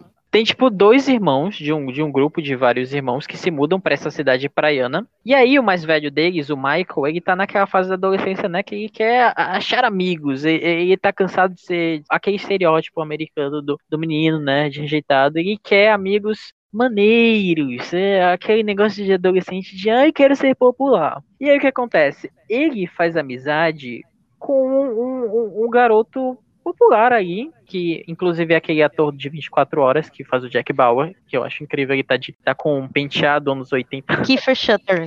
Na verdade, o Kiefer é o líder de uma gangue. E, É, o, e, ele- o, e, o, e o Michael acho que fica apaixonado pela namoradinha dele. Aí você fala, vai se meter, Isso. querer pegar a namorada do líder da gangue. Só que não é uma gangue normal, porque, tipo, é- é- eles aceitam o Michael lá. Ele, tipo, faz alguma coisa que eles gostam dele e daí, tipo, eles se tornam meio que amigos. E aí o que acontece? Ele está lá andando, de, ver, de do nada, ele, ele, ah, bebe isso aqui, garoto. Ele bebe, ele fica meio tonto, o que que tá acontecendo? E aí, tipo, do nada, ai, garoto, vamos pular aqui dessa trilha de trem abandonada que cai num precipício, assim, e bora, beleza. Ele não percebe que está se juntando a uma gangue de vampiros.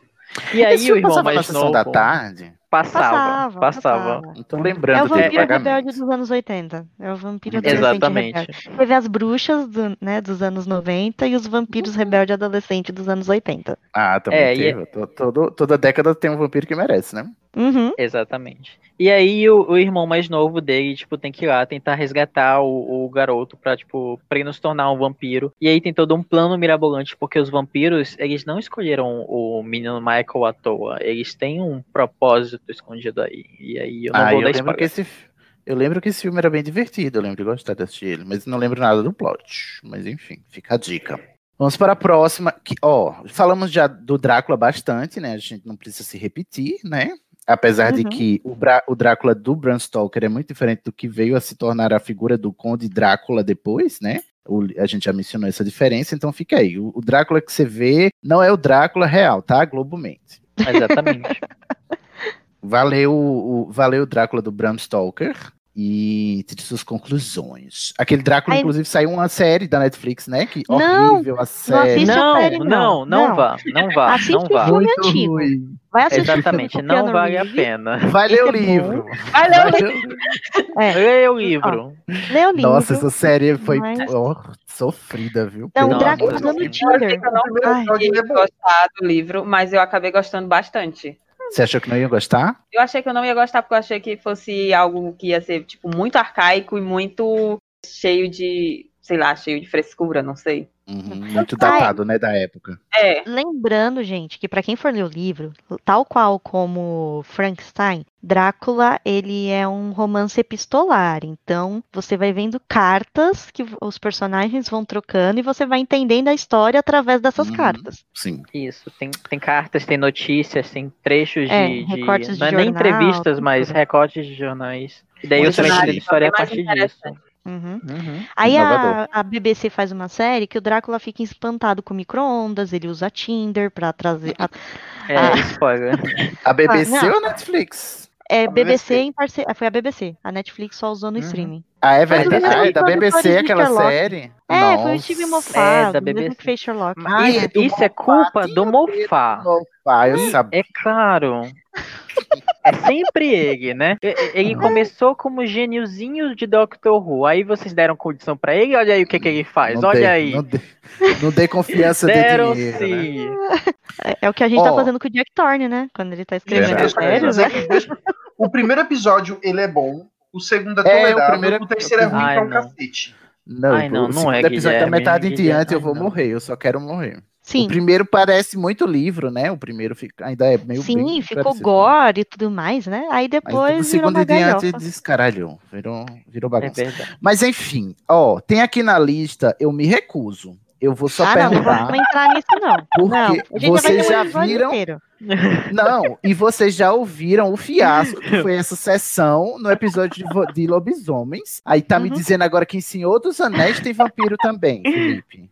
Enfim, Você me mas resume é em aqui- uma frase, porque eu não quero dormir, eu já tomei analgésico hoje, tá bom? Eu estou aqui pela força Tudo do nosso bem. Senhor Jesus Cristo. tudo Então, bem. por favor, Quem for Eu fazer o episódio de Senhor dos Anéis que lute pra explicar o lobisomem e o vampiro. Não, não Mas- precisa, porque eu vou resumir a, a- a aparição dos vampiros em uma frase. Você quer? Cid? Acabou. Sim, eu Pronto, próximo. É, Não. 30 segundos, Felipe, contando. Ok. Ouçam o episódio de lobisomens. ah, é a Ah, mesma obrigada. É, coisa. eu Nossa, eu- expliquei lá. Eu vou ter que ouvir, porque eu dormi na hora que você tava falando, porque é chato para um caralho. Eu não consigo. Tudo em cima dos anéis é adormecente, é sonífero, é suporífero. Não, con- Ai, gente, o episódio de Senhor dos Anéis, vocês me aguardem, eu não vou, eu vou estar insuportável. Eu vou ter que tomar Ritalina, porque eu não vou conseguir aguentar acordado. Ou você mas o pode é pior? dormir o episódio inteiro. Não, Sim, vocês acham que eu vou mas o- deixar na mão dos senhores dos anéis? Não. Anéiers? Não, você viu o que aconteceu com o episódio da Sonserina. Nunca mais Pois deu. é, jamais. É verdade. Olha, Ô, mas Sidney, a mas o que Corvinal é foi pior? lindo. Sidney- é lógico, né? Tinha o Sidney lá. ah, mas o que, o que é pior? Senhor dos Anéis ou Nárnia? O que te irrita mais? Mas o que come- é quem veio primeiro, o ovo ou a galinha, não é mesmo? Eu acho que é um ciclo que se retroalimenta de tanta, de tanta coisa horrível. Mas enfim, vamos passar adiante que agora. Agora temos uma obra de respeito aqui que eu gosto dos vampiros que são firmeza. Eu amo, o, pelo menos os que eu li. Vamos falar de Anne Rice.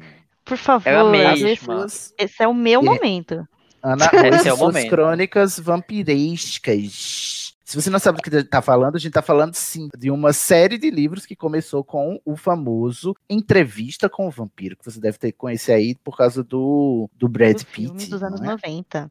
E do Exatamente. Tom Cruise. E do Tom É Brad Cruise. Pitt, Tom Cruise e Antônio Bandeiras. Embora o É, personagem ai, Antônio ai. Bandeiras envelheceram bastante no filme, né? Mas eu entendo, Ai, ai. era necessário. Mas não, não se enganem com o filme, porque a série tem mais de 10 livros, né, Fernanda? Na verdade, acho que já tá agora em 16 ou 17, porque ela voltou a escrever. Ela voltou, né? Ela recomeçou. Ela voltou a Eu escrever. li os quatro primeiros, eu acho, e todos os personagens que eu li até então são muito interessantes. Tem o Lestat, né, que é o famoso, que é o vampiro meio Chernobyl, né, assim, que ele seduz o, Sim. o Louis, né, que é o que dá a entrevista, eu, né. eu gostei porque é, o personagem do Tom Cruise, né? Caiu como Uhum. uma luva pra ele, o personagem. O Louis, o, Tom, o Louis ele é Tom o Cruise vampiro. pré, pré. Qual é o nome? Aquela religião que eles acreditam que os alienígenas são reais? O, o- Cientologia. Cientologia. Isso, Tom Cruise pré-cientologia. Portanto, tava aceitável. É. O Louis, ele, o- ele é um, um vampiro mais apático, mais é, depressivo. Sad boy. É, é o sad Hum. boy, que é o parceiro do Lestat, tá? Porque eles são, ca- eles são um casal, tá? Eles são Uhum. parceiros. Uhum. A Cláudia, que aí, se você vê no filme, né, os que a gente conhece, a Cláudia é a criança que eles adotam, sabe? Eles transformam numa vampirinha enquanto é criança. O Louis, né, vê ela tão bonitinha, achando Isso que é ela meio tava quase tabu, morrendo né. tem toda uma regra nesse universo de você não transformar criança. Porque assim, a, a Cláudia estava quase morrendo, ela era uma criança muito linda, e o Louis, com esse coração todo triste, transforma ela para ela viver. Só que ela vai envelhecer mentalmente. Ela Mas vai se transformar. É, Uhum. ela vai se transformar numa mulher adulta no cérebro, mas não de corpo físico. Então ela, Ela se odeia pela, Nessa é muito- pela dificuldade, que ela não consegue nem se alimentar sozinha, porque ela não tem força Sim. para matar alguém. Ela tem cinco, é um corpo de cinco anos, né, ela não consegue matar ninguém, né. Tá E o Lestat, ele meio, eu acho incrível, porque, tipo, o, o, o plot é revolucionário, porque, tipo, eles são meio que um casal e o Lestat, tipo, quer, mantém a Cláudia porque meio que quer casa, é, resgatar esse casamento falido. É, é Dele assim, com o. Lestat- Vamos abrir a O relação Lestat. pra melhorar, meu bem. É, o Lestat ele odeia a Cláudia. E a Cláudia odeia o Lestat. Mas o Lestat gosta do Louis. E o Louis já tava cansado do Lestat. Então, pra manter o Louis com ele, ele fala: tá bom, vai, fica aí com essa menina. Vamos, né, vamos ficar com ela. É, e aí eles transformam uma dessa- outra mulher pra ficar de babá da Cláudia, né? Pra É, alimentar eu gosto dessa primeira fase, porque no primeiro a gente vê o Louis dando entrevista pra falar sobre como foi a transformação dele, como o Lestat é abusivo, e o segundo livro é o Lestat contando como o Louis mentiu a entrevista Como o Louis é descarado, aquela sua dissimulada. Eu, ai, que bicha mentirosa, uma jornalista muito mentirosa. Eu.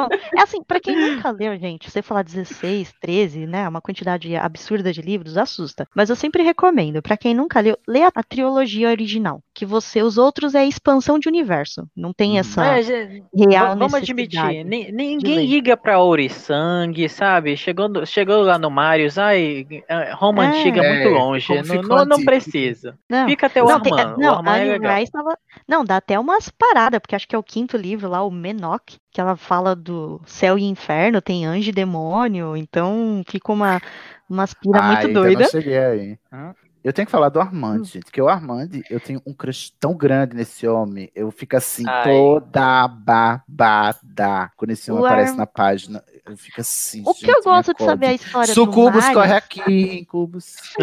O livro que conta a história do Marius, eu gosto, porque a gente descobre que o Marius era um vampiro da, né, da Ro- eh, romano. Ele foi Uhum. transformado na época que a Roma estava no auge. Ele foi para um desses países saxões e acabou sendo transformado, porque lá achavam que vampiro era um deus. E, o- e o deus da árvore lá, que era o vampiro, transformou ele. E o Marius transformou o Armand. Porque o Marius tinha essa mania de transformar jovens garotos em vampiros. O É, é só. Tem muita putaria homossexual, entendeu? No- Na, na É Rise. verdade. Então, se Uhum. você quer, se você quer, você quer fazer parte do clube do Armand, então vai lá.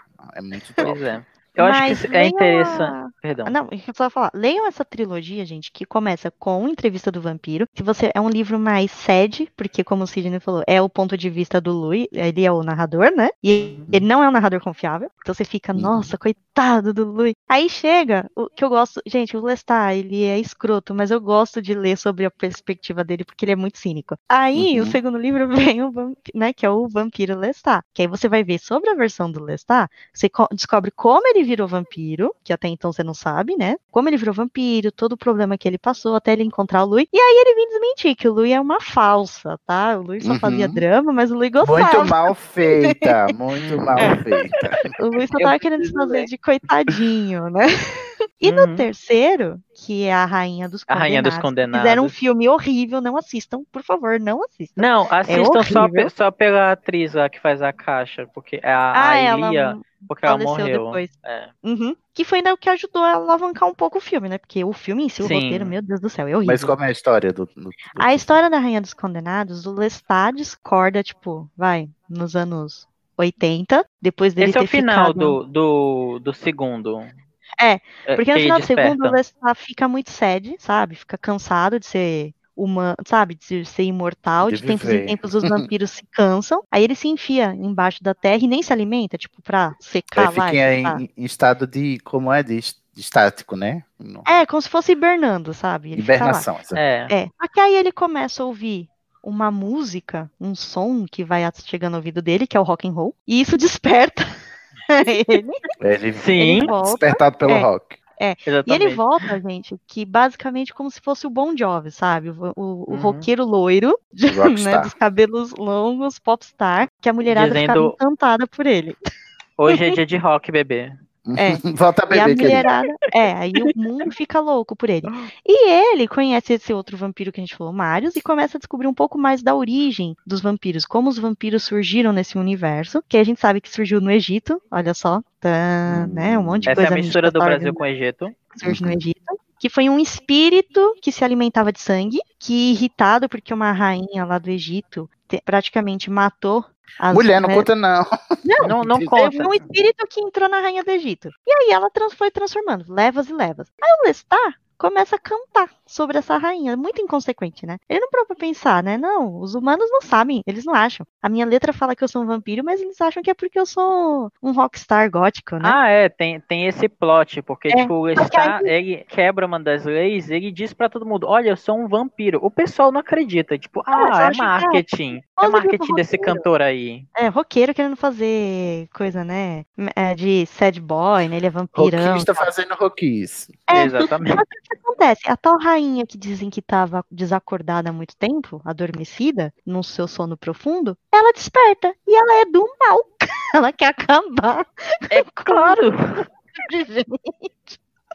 E aí é o plot da Rainha dos Condenados. O Lestat inconsequente, além de se revelar para os humanos, ainda desperta a Rainha do Mal que estava lá dormindo faz séculos. Quem nunca, né? E ela vai acabar E- com, com o carraço de todo mundo.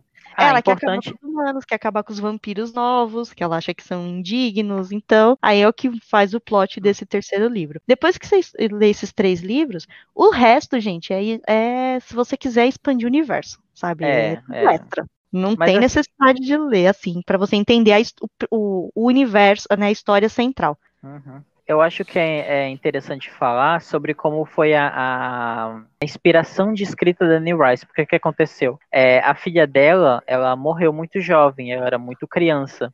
E aí Uhum. Anne Rice entrou nesse estado de luto muito intenso, onde ela se trancou realmente de tudo, e aí ela começou a escrever a história de entrevista com o vampiro. E foi meio que tipo uma forma dela imortalizar a, a filha dela e tipo sobre refletir sobre a ideia da, da morte, da imortalidade, sobre é, é, sobre ser humano e o que, o que seria ser viver para sempre. E aí É, tipo a é- Cláudia é a filha dela, né? Ela já isso, a em Cláudia é, é um pouco desse sonho perturbador de se minha filha de alguma maneira conseguisse viver para sempre. E aí, a partir desse conceito, nos outros livros, ela vai expandindo isso. Então, os livros, só para avisar para quem for atrás, tem muito essa questão filosófica, tem muito essa questão de questionamento sobre se essa existência de vampiro vale a pena, se é, é, o que, que é ser humano, o que, que é bondade, o que, que é maldade, o que, que é sagrado, o que, que não é, se, eles estão condenados, se eles estão libertos, o que, que é indonismo tem muito disso. E o Rainha dos Condenados, ele é, eles são várias histórias, não tem só a história do Versace. Então, quem vai ler essa trilogia, vá preparado, porque você vai conhecer vários vampiros, tipo, aleatórios, tipo, no terceiro livro, e aí todo mundo se junta no final para um grande clímax que eu não vou dizer o que que acontece.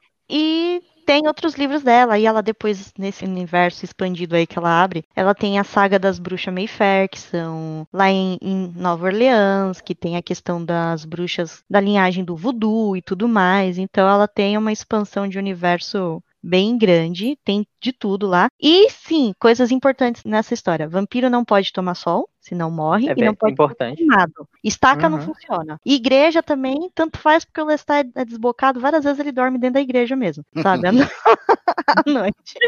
Vamos adiante, que senão vira um episódio sobre Anne Rice. E se os ouvintes quiserem, eles que lutem pra votar pra ganhar. Votem em Ana Arroz. Por favor. Bom, próximo da lista aqui que temos. Vamos mudar de pau pra caceta agora, né? O pequeno vampiro agora. Oh, é- é- bom, tá. é aquele tem- tem vampirinho, duas- do, aquele menininho loiro? Sim, mas tem duas obras conhecidas como Pequeno Vampiro. Uma é uma série de quadrinhos, se eu não me engano, é francesa, que eu acho muito fofinha, que se chama Le Petit Vampire. Olha, o meu francês até que foi, né? Hum, É, hum, enfim, é, essa pequena. é, é, são várias historinhas, sabe? São, são livros ilustrados para criança que, tipo, conta a história de um garotinho chamado Michael que ele, ele faz amizade com um vampiro. E tem um desenho, se eu não me engano, o nome do quadrinista é Joan Sfar. E, tipo, tem um desenho também que é francês. Mas tem esse filme também que não tem relação nenhuma, que já é outra história que tipo é de um garotinho que ele viaja pra Irlanda e aí ele faz amizade com uma família de vampiros. Eu lembro vagamente desse também. O menininho lá fica olhando. Ele usa um óculos, é isso? É esse? Isso, enganado. ele é pequenininho, ele usa uns óculos e o ator não é muito bom, mas enfim. Ah! Mas é muito divertido, porque, tipo. Criança, né, gente? Ator criança que a gente não chegou no, em 2010 quando a gente consegue ator mirim decente. Bom, vamos agora para os vampiros do filme Drácula 2000. Drácula 2000. Gente, eu não acredito pra que o mim. Gerard Butler fazia esse filme. Eu não acredito. É ele, é ele. Ele é o Sim. Drácula. O Di. Ele é o Drácula. Qual é o plot desse filme? Então, você vai lembrar que, tipo, vo- você. Sim, especialmente você, né? Porque eu era muito pequeno. É. vai avisar? O que eu também não assim, ué, que, que filme é? esse? É essa época que, tipo, que tinha essa moda de 2000, que tudo tinha 2000. Então tinha filme tal 2000, ah, agora se passa no ano 2000, e teve Drácula 2000. Qual é o plot? O Drácula desperta desde em, quando? No ano 2000. Ah, é aquele plot da, da noiva perdida do Drácula. Ele tá procurando pela. É, o Drácula tá procurando a noiva perdida dele e, tipo, ele quer reencontrar essa menina e ele, ele encontra essa garota chamada Valerie, ele encontra essa menina que ele acha que é a reencarnação da noiva dele. Então ele vai tentar essa garota pra se tornar uma vampira. E daí, tipo, ele, ele vai lá e transforma algumas pessoas. É, é aquele plot de terror de vampiro, só que agora Ai. é o Gerard Butler. Nossa, que plot chato. Chegou a três chato, filmes. Eles conseguiram chato. fazer. Gente, esse Três filme teve filmes. duas continuações. É, Nossa, são três filmes 2001, nessa história. 2002. Não, e tinha todo o lance que o Drácula é todo cabelo longo, né? Cacheado, todo sedutor. E eu acho que ela era descendente do Van Helsing, não é? Porque sempre tem isso, né? A história do Drácula e o Van Helsing, né? Hum, Isso. que era um Mas é né? muito ruim. É ruim, Olha, mas é incrível porque é ruim. Eu não poderia cagar mais. Vamos para o próximo item da lista, que é Os Anjos da Noite. A gente já mencionou também no episódio de Lobisomens e algumas vezes aqui, que eu fiquei chocado que eu só descobri agora que é uma quadrilogia, né? São quatro filmes, né? Mas tem essa Na guerra verdade, aí. são entre- cinco. Ai, perdão. pen- Nossa, tudo, O terceiro- nada é tão ruim que não possa piorar. O terceiro é um prelúdio. Gente, mas qual é? Essa é a briga dos vampiros com o lobisomem. Tem o, o híbrido, não é isso? O menino lá de Felicity, que eu paguei mico no episódio de lobisomem. Ninguém conhece Felicity. Fernanda, você conhece Felicity? A série da min... Sim. Lógico que eu conheço. Eu adorava. Eu queria, ter um, eu queria ter um blusão daqueles, lá- aquelas roupas de Ai, lã que ela tinha. Você conhece. Claudiane? Não, faço a mínima ideia. Guilherme, tu conhece, Guilherme? Olha aí. Sim, a garota que abandonou a, a faculdade de elite pra ir atrás do cara. Pra ir atrás do lobisomem, né? Do, do híbrido Uhum. lá. É, Exatamente. Pois é. Por isso, paguei mico. Ninguém conhecia Felicity aqui. Graças a Deus, vocês estão me salvando aqui. Porque alguém conhece. Olha aí. eu amo Salvando a Felicity. Curice. Não conheço Anjos da Noite, mas amo Felicity. Vamos para o próximo, a saga Darren Shan. Sim, essa, essa é uma série de livros é, infan- infanto-juvenis, né, de terror, desse escritor chamado Darren Shan, que ele escreve sobre um, um- protagonista que tem o mesmo nome que ele, na verdade, Darren Shan é, é o pseudônimo desse autor, o nome dele é Darren O'Shaughnessy, eu não sei uma, eu não sei pronunciar nomes irlandeses, perdão. E aí, tipo, é, tem uma adaptação bem ruim chamada Cirque du Freak, o aprendiz de vampiro, que foi onde eu descobri a série de livros, mas é muito legal, porque, tipo, é, conta a história desses dois amigos que um dia eles fogem pra ir assistir esse espetáculo de circo, é, meio que circo de aberrações, de coisas estranhas. E aí um deles, que é obcecado por vampiros, descobre Ai, eu que um fi- que o, que o cara que tá trabalhando no circo é um vampiro de verdade. E aí, Nossa, nunca ouvi falar na minha vida desse Também não. é esse E pra aí? mim é- Não, ele tem um filme aí? bem ruim com a Selma Hayek. sim, sim, é esse filme que eu Gente, tô eu falando. tô muito chocado aqui, porque não tem ninguém que eu conheço. Cadê os vampiros de John Carpenter? Cadê? Não tem, Você cadê pode aqui? mencionar. Eu tô muito chocado aqui, cadê? Bom, Enfim, eu tô... o plot, o plot é um dos garotos é obcecado por vampiros, o outro por aranhas. Ele rouba a aranha de estimação do vampiro e ela pica o amigo que é obcecado por vampiros. Ele virou E Homem-Aranha. aí, tipo, não, ele, ele quase morre. E aí o garoto, que Chupa não é obcecado por vampiros, ele faz um pacto com o vampiro. Ele vai se tornar o aprendiz dele em troca de- do antídoto pra salvar o amigo dele. E aí, a partir desse momento, ele vira um meio vampiro e, tipo, começa a ser introduzido na, na cultura dos vampiros, digamos assim. E aí, o, o amigo lá, que queria ser um vampiro, ele jura vingança e ele se junta aos clãs de vampiros, digamos assim, selvagens. E daí, tipo, tem toda uma guerra e tem um, um, um vilão, assim, que tem um plano de criar o apocalipse a partir de- dessa situação aí. Gente, que sono. Próximo. Eu acho que antes de ir pro próximo, Cid, então você pode falar dos vampiros de John Carpenter, porque realmente É porque é um. é, é um clássico. né? Tipo assim, é uma série, os vampiros lá, tudo. É, e é muito trecheira, e, e eles queimam no. É meio no western, né, também, né? É, meio velho oeste, tem um- uma estética muito peculiar. Mas eu confesso que é filme de hétero, não é pra mim hoje em dia, entendeu? É filme de hétero. Você sabia que teve sequência esse filme? Os vampiros de John? E o, John, e o Bon Jovi protagoniza uma delas? Ai, meu Deus. Mas tem várias, né?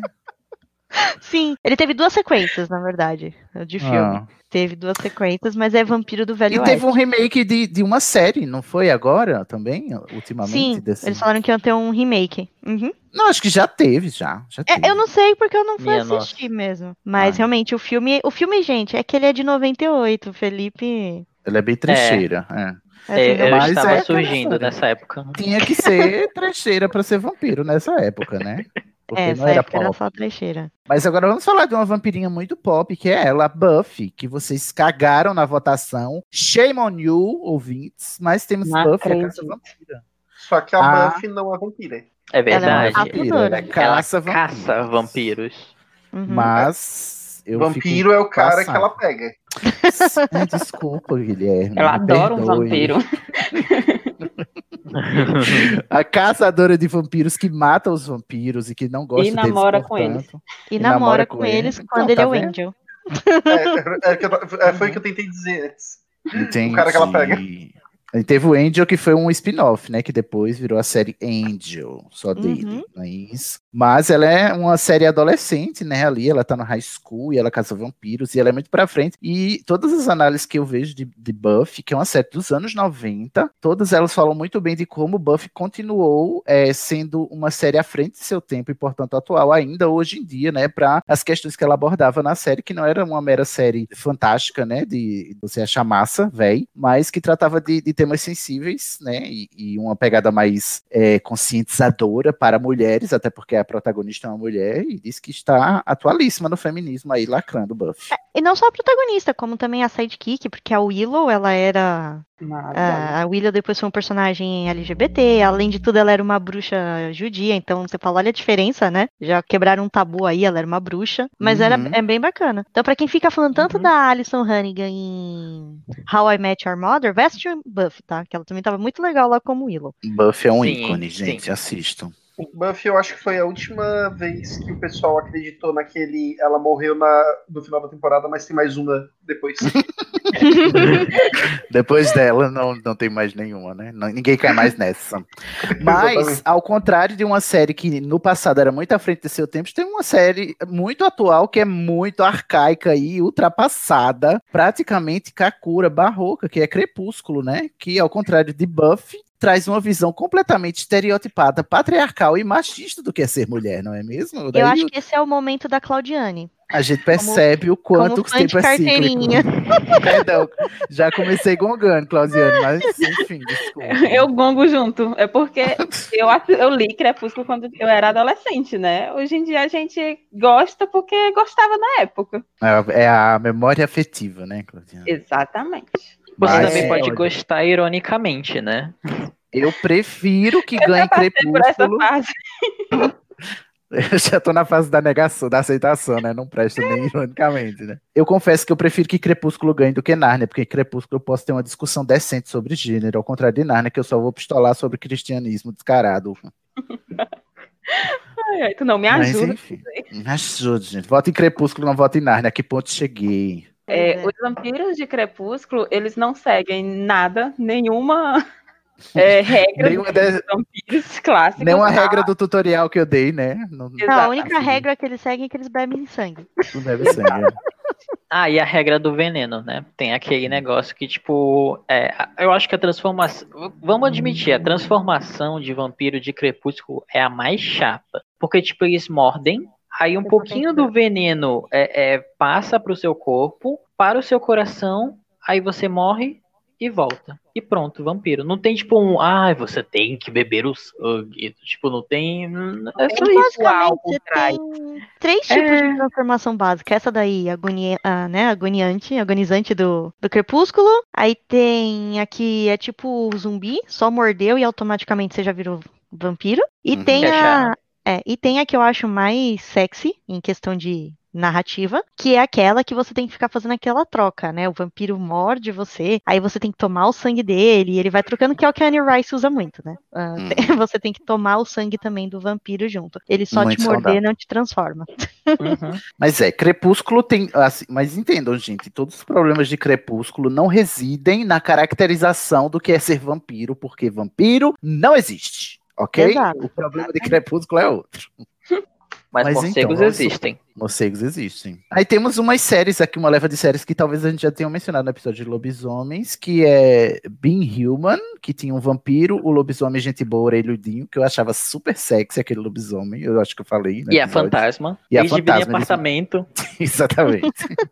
Acho interessante o conceito. Mas a série meio que flopou, né? Aí temos Uhum. True Blood, agora sim, uma série sobre vampiros, na qual sintetizaram um negócio lá que eles chamam de True Blood, porque nessa série os vampiros, eles são abertamente vampiros, né? Saíram do armário, a sociedade sabe que existem vampiros, e alguém criou o True Blood, que é um, um sangue sintético, para que os vampiros não precisem mais fazer vítimas, né? Mas aí a gente vai ver que os vampiros têm um problema de compulsão, né? Alimentar, eu diria porque eles não se satisfazem com o True Blood. Tem os vampiros gente boa, os vampiros gente ruim, tem o Eric, que ele não é bonito, é só branco, e tem o... Não, pera, peraí, qual é o... O Moreno, vocês sabem o nome Ah, desse personagem? Eu tô falando Eu esqueci. sozinho. O Bill. Isso. Eu esqueci. Isso. O Bill. Bill. O Bill que é, fica a, a disputa entre o Bill e o Eric, né? Pela Suki. Uhum. Sim, isso. Então, E aí, cada um tem as suas dois. sidekick, que são a Jéssica e a Pan. exato. Mas é, eu me enganei. É o Bill que é só branco. Ele não é bonito. O Eric É. até que é bonito. Apesar Não, o dele. Eric é bonito. O Eric é Mas o o irmão Bill- do. O que faz o Eric é o irmão do ator que faz o Pennywise, né? É tudo da família Scar. Sim, Ah, é? aquele Skarsgård. Skarsgård. Aham, E- ele vai mas eu já falei no episódio de Lobisomens, mas eu vou mencionar aqui o melhor dessa Alcides. série é o Alcide, né? Que não é, não é vampiro, é lobisomem. Cê- provando mais uma vez que lobisomens melhores que vampiros. Eu não sei Ok. quase nada dessa série, eu só sei o final, porque uma amiga minha, ela fez o favor de, de fazer uma apresentação de TCC, explicando o quanto aquele final é ruim. Adoro! Até porque True Blood é uma série que foi apodrecendo. A primeira temporada é maravilhosa, a segunda é um pouco ruim, a terceira é insuportável e ela só piora. Aí teve as fadas, né? Gente, Tem a fada dando Fada foi Hadouken. complicado. Mas a última temporada foi totalmente hora extra. Mas pra uma série de vampiro, True Blood pelo menos começou bem. Tem umas que já começa horrível. Não, não dá Senti nem uma fisgada aí, hein, Guilherme? Que a próxima da lista é The Vampire Diaries. Não, mas eu concordo, The Vampire Diaries é muito ruim. Eu gosto de The Originals. Eu confesso que eu assisti. The Vampire Diaries é uma série adolescente vampiresca também, né? Tava na pegada aí de Crepúsculo também, só que é uma série da, da CW. Uhum, uhum. E ela adapta uma série de livros, né? Que são os Diários de Vampiro, né? E o aí livro é tem muito a- mais antigo. Ah, é? Sim, sim. É, o livro Mais é do antigo que dos anos Crepúsculo. 90, alguma coisa assim. É na mesma base de. Do. Na mesma vibe da Anita Rising, Blake sabe? ali. É, não, eu tô falando, é, tipo, Mas- é, foi em 91 que ela começou a escrever. Uhum, Então uhum. foi muito Mas tem antes. vários, né? Tem muitos, muitos Sim, livros. né, eu li os livros. Os livros eu gostei, gente. Os livros eu, Eu- até que eu gosto. Mas eu detestei a série. Eu odiei a adaptação. Ah, eu gostei das primeiras temporadas. Eu achava divertido, porque, tipo, É, tinha o porque era plot do romance, mas ao mesmo tempo tinha alguma coisa acontecendo sempre. Aí, tipo, É, depois surgiram trocentas doppelgangers, aí eu disse, ai, cansei. Foi misturando Ah, muito, né? Você quer saber a verdade do porquê que eu assisti essa série? Só por causa do Damon Salvatore, porque aquele ator é muito bonito. Só por Ai, isso. Fernanda, você é muito criticado, que eu acho que o, o- que é o Eu não gosto do chama? É o. Ian Somerhalder, né? É, o, o, isso. Eu não gosto do, do, persona, do ator que faz o Stefan. Não acho. Ah, ele- entendi. Você tá falando do, do, do mais velho. é, eu falando tô do falando do irmão do mal, do vampirinho. Então, porque eu do também falei que o Ian Somerhalder que ele só é branco também. Ele não é bonito, não. Ele só é branco e tem o olho claro. As pessoas ficam oriçadas. Ele depois fez Lost também, foi morrer em Lost. Vai morrer em todo canto esse homem, coitado. Na verdade, ele começou morrendo em Lost, depois ele foi pra The Vampire Ah, é? Foi Ah. antes?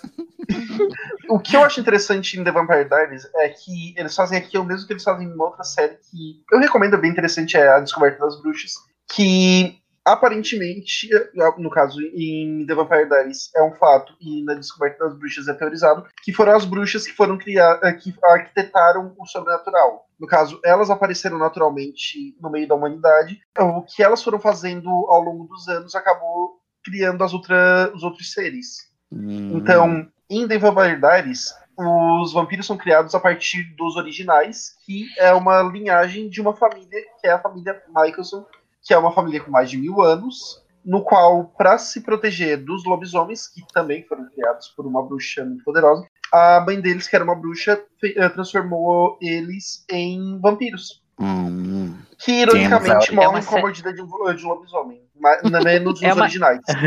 É uma, é uma série que, digamos assim, tem uma progressão lógica da origem, tipo, dos seis místicos. Você tem as bruxas, aí as bruxas fazem alguma coisa, e, tipo, surgem lobisomens, aí depois surgem os vampiros para contrapor os lobisomens, tipo, tem uma progressão lógica, é isso que você quer dizer. É. É, e essa E- série gerou dois spin-offs, né? Como a gente até, até falou também, que é os The Originals.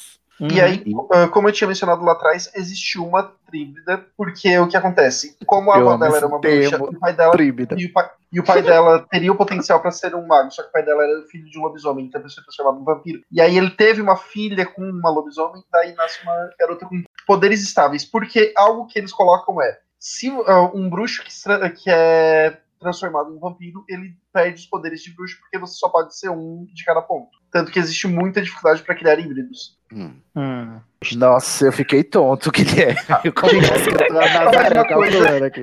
The Originals É muito uma lore. série muito interessante porque ela é basicamente briga de família e disputa de território. Eu acho bem É. legal. E o Legacy? Legacies é uma malhação com Harry Potter adolescente. Nossa. É uma farofa Ok. que eles é, Gente, é divertido de assistir. Assiste, é tipo assim, você cansou de The Vampire Diaries, assiste Legacies porque é farofa, eles abraçam a galhofa, é divertido, tem fada. Meu, ah, não. Jesus Ah, não. amado. Colocou fada no meio.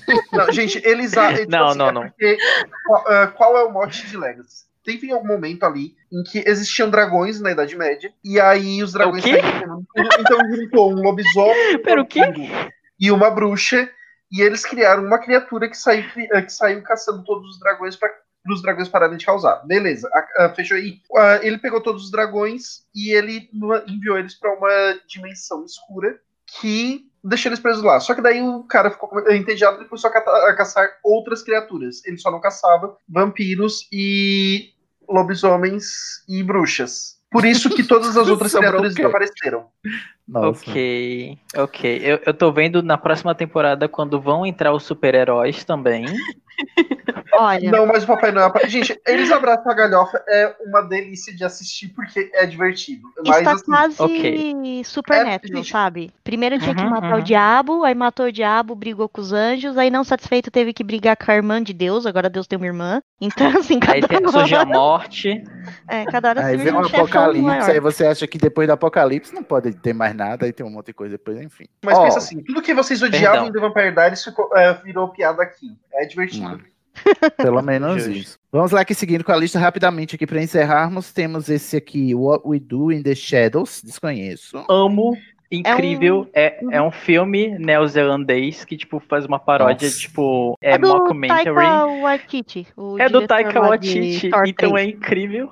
Você vira uma série. obscuro, gente. Em algum momento a Tilda Swinton aparece, eu não sei quando. A Tilda Swinton aparece nessa série e é, é incrível. É, tipo, é, um- é uma paródia de, tipo, são vampiros tentando se ajustar à vida moderna. Basicamente isso é incrível. O Taika É, é Waititi uma é, é paródia bem grave. A Tilda Swinton aparece por causa do Amantes Eternos, né? Que ela é uma vampira no filme, ela e o que faz o Loki. Eles são vampiros, é um romance gótico de vampiro. Mas esse filme, ele é, pra paródia, ele é bem divertido. Vale a pena. Sim. Temos Helsing, por que não é Van Helsing? Eu lembro do Van Helsing com o ator do, do Wolverine. É que Van Helsing é um filme. Helsing é uma série de mangá e anime Ah. Que fala sobre a questão dos vampiros. Tem uma corporação que protege o mundo dos vampiros, e aí tem a herdeira dos Van Helsing, que já é no dia atual, que é a Integra Helsing, e ela controla o Alucard, que é um vampiro loucão, doidaço, que detesta ser controlado, mas por uma magia ele não pode se libertar, ele é o vampiro mais poderoso do mundo, e aí ele ajuda ela a caçar os outros vampiros. É muito bom pra quem gosta de mangá, anime, eu super recomendo. Tem bastante sangue, Uhum. ela é bem violenta. Porque é um vampiro full pistola. Temos também Exatamente. Vampire Hunter D. Não- é outro, é, é outro mangá que tem uma adaptação, adaptação com anime e realmente. Já tem nome de é, mangá mesmo. Exatamente. Segue essa linha do, do Helsing, que é tipo, é mais uma história sobre um, um caçador de vampiros e tipo os conflitos que ele tem com as criaturas da noite. O próximo é clássico, Kakura também, né? Que é Castlevania, que era um game, né? Lá do Super Uhum. Nintendo, né? Isso. E virou série, virou filme, virou a porra toda, né? É, tem o clã de Virou, é. caçadores, os Belmont, que se ali- aliam ao Alucard, que aí tem um outro Alucard, que é agora um Alucard loiro e inglês, né? Totalmente diferente. Pra matar o Aham. Drácula, que, o Drácula é o grande vilão, né? E recentemente a Netflix fez uma série que os fãs estavam revoltados. Eu assisti a série legalzinha, eu gostei. Eu gostei. Quando for estar revoltado, geralmente Uhum. é porque. Eu achei a É terceira verdade. temporada um pouco fraca, mas a, o, teve os seus méritos. A segunda temporada é muito boa. Uhum. Próximo da lista é o Salem's Lot. O, o lote de Salem. É, que, que aqui no Brasil, se eu não me engano, ficou só Salem. É um livro do Stephen King de horror, onde tem essa cidadezinha chamada Jerusalém Lot, que fica onde? No Maine, que nem todas as, as cidades fictícias que o King escreve. E aí tem uma. É, é legal porque, tipo, o nome não entrega. O, em português acabou entregando, né? Que, tipo, no final é sobre vampiros. Mas, tipo, começa meio nesse tom gótico de, tipo, crianças começam a ficar doentes e, tipo, elas estão enfraquecendo, tem gente morrendo. E aí eles começam a ver os mortos, tipo, aparecendo na janela e, e batendo na porta. Então, tipo, é bem sinistro. E onde a gente tem esse protagonista que ele precisa voltar para essa mansão onde esse vampiro tá para enfrentar o, o, o que encontrou durante a infância. Próximo da lista aqui, o livro do cemitério é o do Neil Gaiman, é isso? Isso, tem a aparição de um personagem. O Silas, ele é o guarda do cemitério e ele que fica criando o Ninguém Owens, que é o protagonista do, do livro. Ele é, é, é muito claro no livro que ele é um vampiro. Tipo, é, é dito várias vezes que ele tipo, tem uma aparência vampírica. Ah. Próximo aqui temos dois ícones, sim, temos vampiros brasileiros. Vamp, que foi dos anos 80, com a Cláudia Hanna e o Neila Torraca. Neila Torraca é era o Vlad, né? O Vlad, Conde Vlad. Perfeito. Conde Vlad. E tivemos o beijo do vampiro, que era já nos anos 2000, com aquele menino é Kaique Brito. A ah, abertura é boa. do vampiro começa interessante, se alonga demais, termina é um saco. Mas tem o mérito de terminar com a Cláudia Raia como a vampira suprema. Então, tudo bem. É verdade. Não, e tem o Ney também, não tem? Um vampiro, ah, não, é o Tarcísio né? Meira. Tarcísio Meira, ele era Não, tem o Leila Torraca também. Ele era. Também, um... né? Uhum, sim. Não, ele eles um... fazem uma homenagem a ele no, isso. no Vlad, isso, né? Do, isso, isso. Mas Ai, era sim. ruim, gente. É, é, a memória afetiva, é a nostalgia. Não sei, eu não Só lembro. A abertura tinha... era legal. Eu lembro que tinha o Kaique é Brito, é né? Que era o, o, protagonista, era o Kaique é, Brito. o vampirinho adolescente.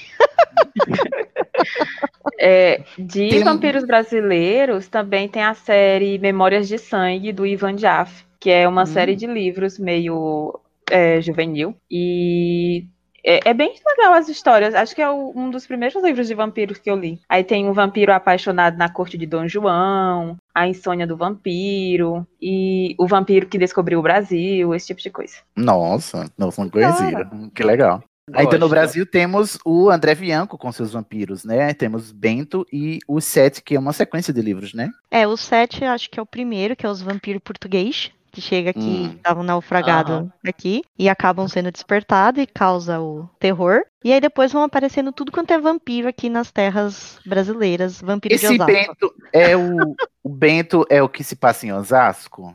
É. Ah, então sei qual é. é Ainda não vi, mas sei qual é.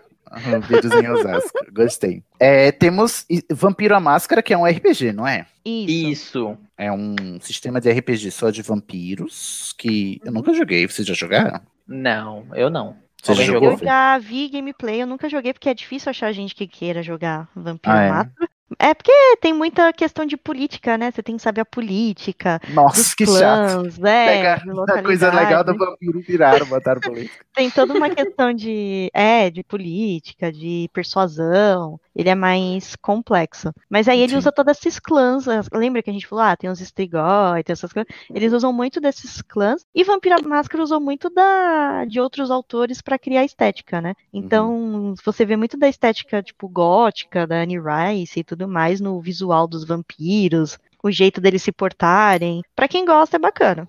para quem gosta é bom, né? A massa. É, porque para quem gosta, né? Quem não vai, quem não curte muito vampiro ou não gosta de RPGs que envolvem mais essa parte de política e não só tiro, porrada e bomba, você não vai uhum. curtir tanto. Entendi.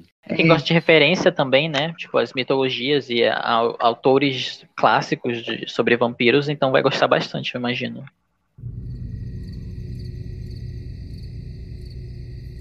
You're in my home. Come with me.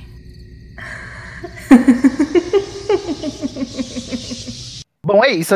A lista terminou. Eu vou terminar perguntando a cada um de vocês se vocês têm alguma menção que a gente esqueceu de dizer, para vocês darem suas palavras finais aí, o que vocês acham do tema vampiros. Vou deixar a Fernanda pro final, porque eu sei que a Fernanda tem muito a dizer sobre isso, não é mesmo? Guilherme, você, tem algum vampiro que a gente não falou que você queria mencionar honrosamente e encerrar a sua participação aqui com a sua consideração final? Eu acho que deu pra falar de todo mundo. O que eu acho dos vampiros é que eles são mais legais que lobisomens. Próximo. Afrontoso ele. E você, Eita. Felipe? Eu vou discordar completamente do Guilherme. Ouçam um episódio de lobisomens e, e, decidam por si mesmos, mandem epistolagens, porque eu acredito que lobisomens são mais legais. É isso, falei.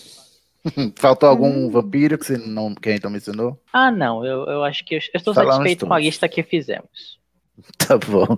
Claudiane, minha querida, e você? Um, tem a série Irmandade da Daga Negra. Que eu posso Ai, faltou mesmo. Sim, já ouvi falar. verdade. Eu já tava aqui esperando. Se a Claudiane não falasse, eu ia falar, porque outro dia a gente ficou só conversando disso.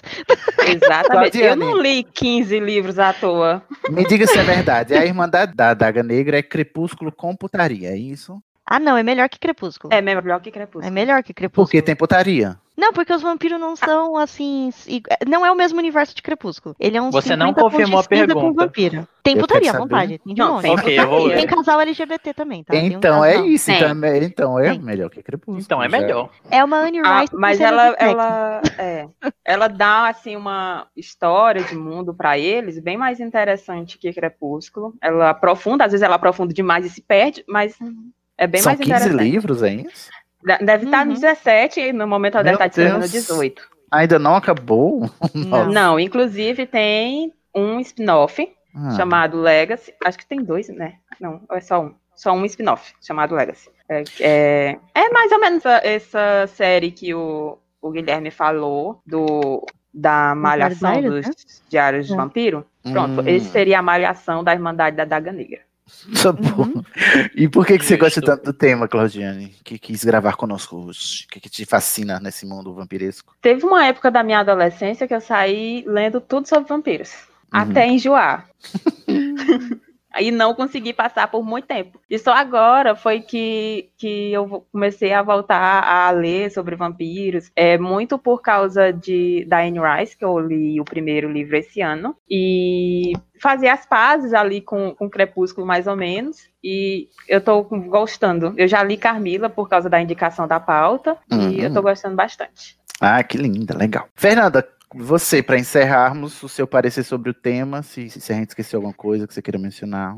É, não, eu acho que a gente falou bastante coisa. Não é um tema que dá pra, assim. Ele tem. Se for entrar em toda a mitologia, em tudo que, quanto é país que tem um, algum ser disso, como que começou na cultura pop, você fala. Tem vários eh, episódios para gravar. Então nunca, né? Ou seja, se alguém for mandar comentário, ai, mas vocês esqueceram disso. Normal, gente. Não dá pra gente falar tudo num único episódio. E. Mas eu sou igual a Claudiane, sabe? Primeiro eu fui apaixonada por uma série aí que a gente não fala mais, né? Não merece uhum. mais ser mencionada. Mas depois da minha fase de adolescência, eu mergulhei de cabeça nesse universo de vampiros, né? Tudo, eu li muita coisa ruim. Nossa, horrível. Muita.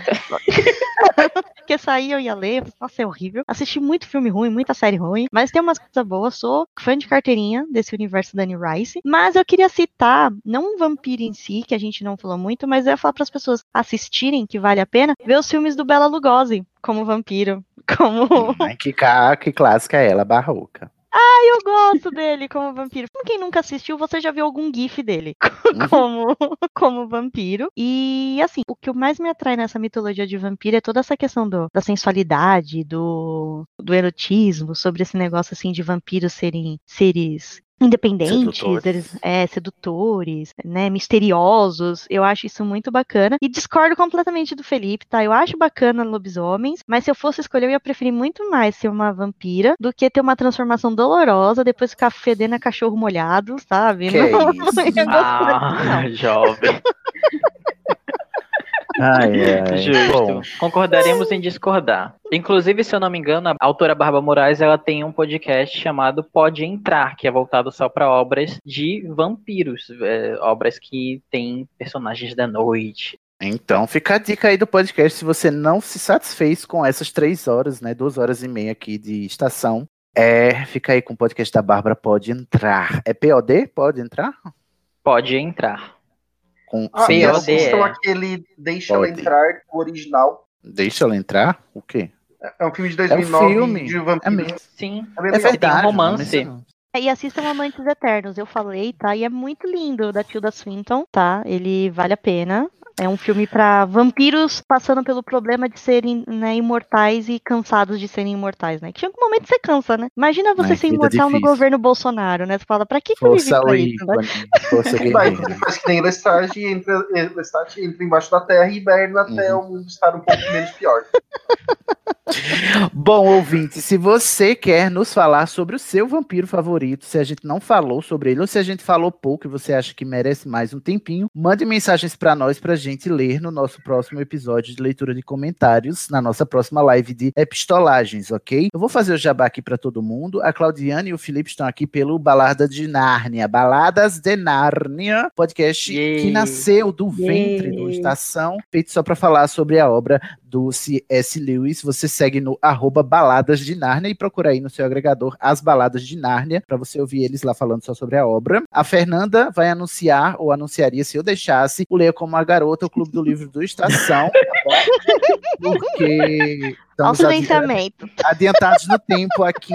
Você que é mulher, trans ou cis, é, você pode se inscrever no Clube do Livro. Elas fazem reuniões é, periódicas sobre os livros e no final da discussão gravam um episódio sobre aquele livro e sobre aquela autora que sai aqui no nosso feed. Você já ouviu aí alguns. Então, se você é mulher e quer fazer parte do Clube do Livro, você se inscreve no formulário que está no mesmo lugar que está o formulário do Estação 21, podcast colaborativo, que só acontece porque as pessoas juntas fazem ele acontecer. Se você quer fazer parte do Estação 21, agora para todos os gêneros, você também vai se inscrever no formulário que está no link do anchor.fm barra estação 21 pod. Anchor se escreve com CH, anchor.fm barra estação 21 pod. Lá nesse endereço você vai encontrar o formulário para se inscrever no Leia como uma garota, se você for uma garota, para se inscrever nas no- nos nossos clubes de produção do podcast e para você entrar no nosso grupo do WhatsApp, que é onde eu faço as chamadas para vir gravar os episódios. Se você quer participar só gravando, você tem que estar no nosso grupo do WhatsApp dos ouvintes, onde rola um monte de putaria, sabe? Rola clube do, do filme, né? Cine, que eu acho que o coordenador é o Guilherme de Bias, né? Tá, parece que tá Isso. surgindo um novo clube aí. O é o Cine, que Guilherme é todo- o coordenador já.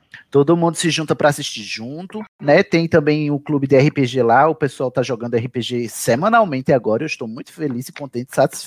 Já já eu tô jogando também. E rola muita coisa legal lá se você for só ouvinte, só quiser participar da discussão e das outras atividades que os ouvintes fazem, se inscreve só lá no nosso grupo do WhatsApp dos ouvintes, que é o nosso Conciliábulo 21. O link está no nosso site ou na descrição desse episódio. É só você clicar no aplicativo. Nossas redes sociais são arroba estação 21pod, POD, tudo no Twitter, no Instagram, no Facebook, no TikTok, ou você escreve um e-mail para estação21pod, arroba gmail.com. Todo mundo com as suas presas afiadas? Depois de falar. tá? Mulheres, venham ler Octavia Butler com a gente.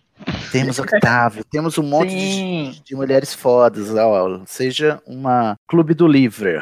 Sem mais nada a Acesse o dizer. Coop Geeks também. Cop Geeks. Vamos dar tchau em 3, 2, 1. Tchau. Fecha a janela. Não deixa ninguém entrar. Tudo tem que terminar em certo ponto. Do contrário, nada nunca começaria.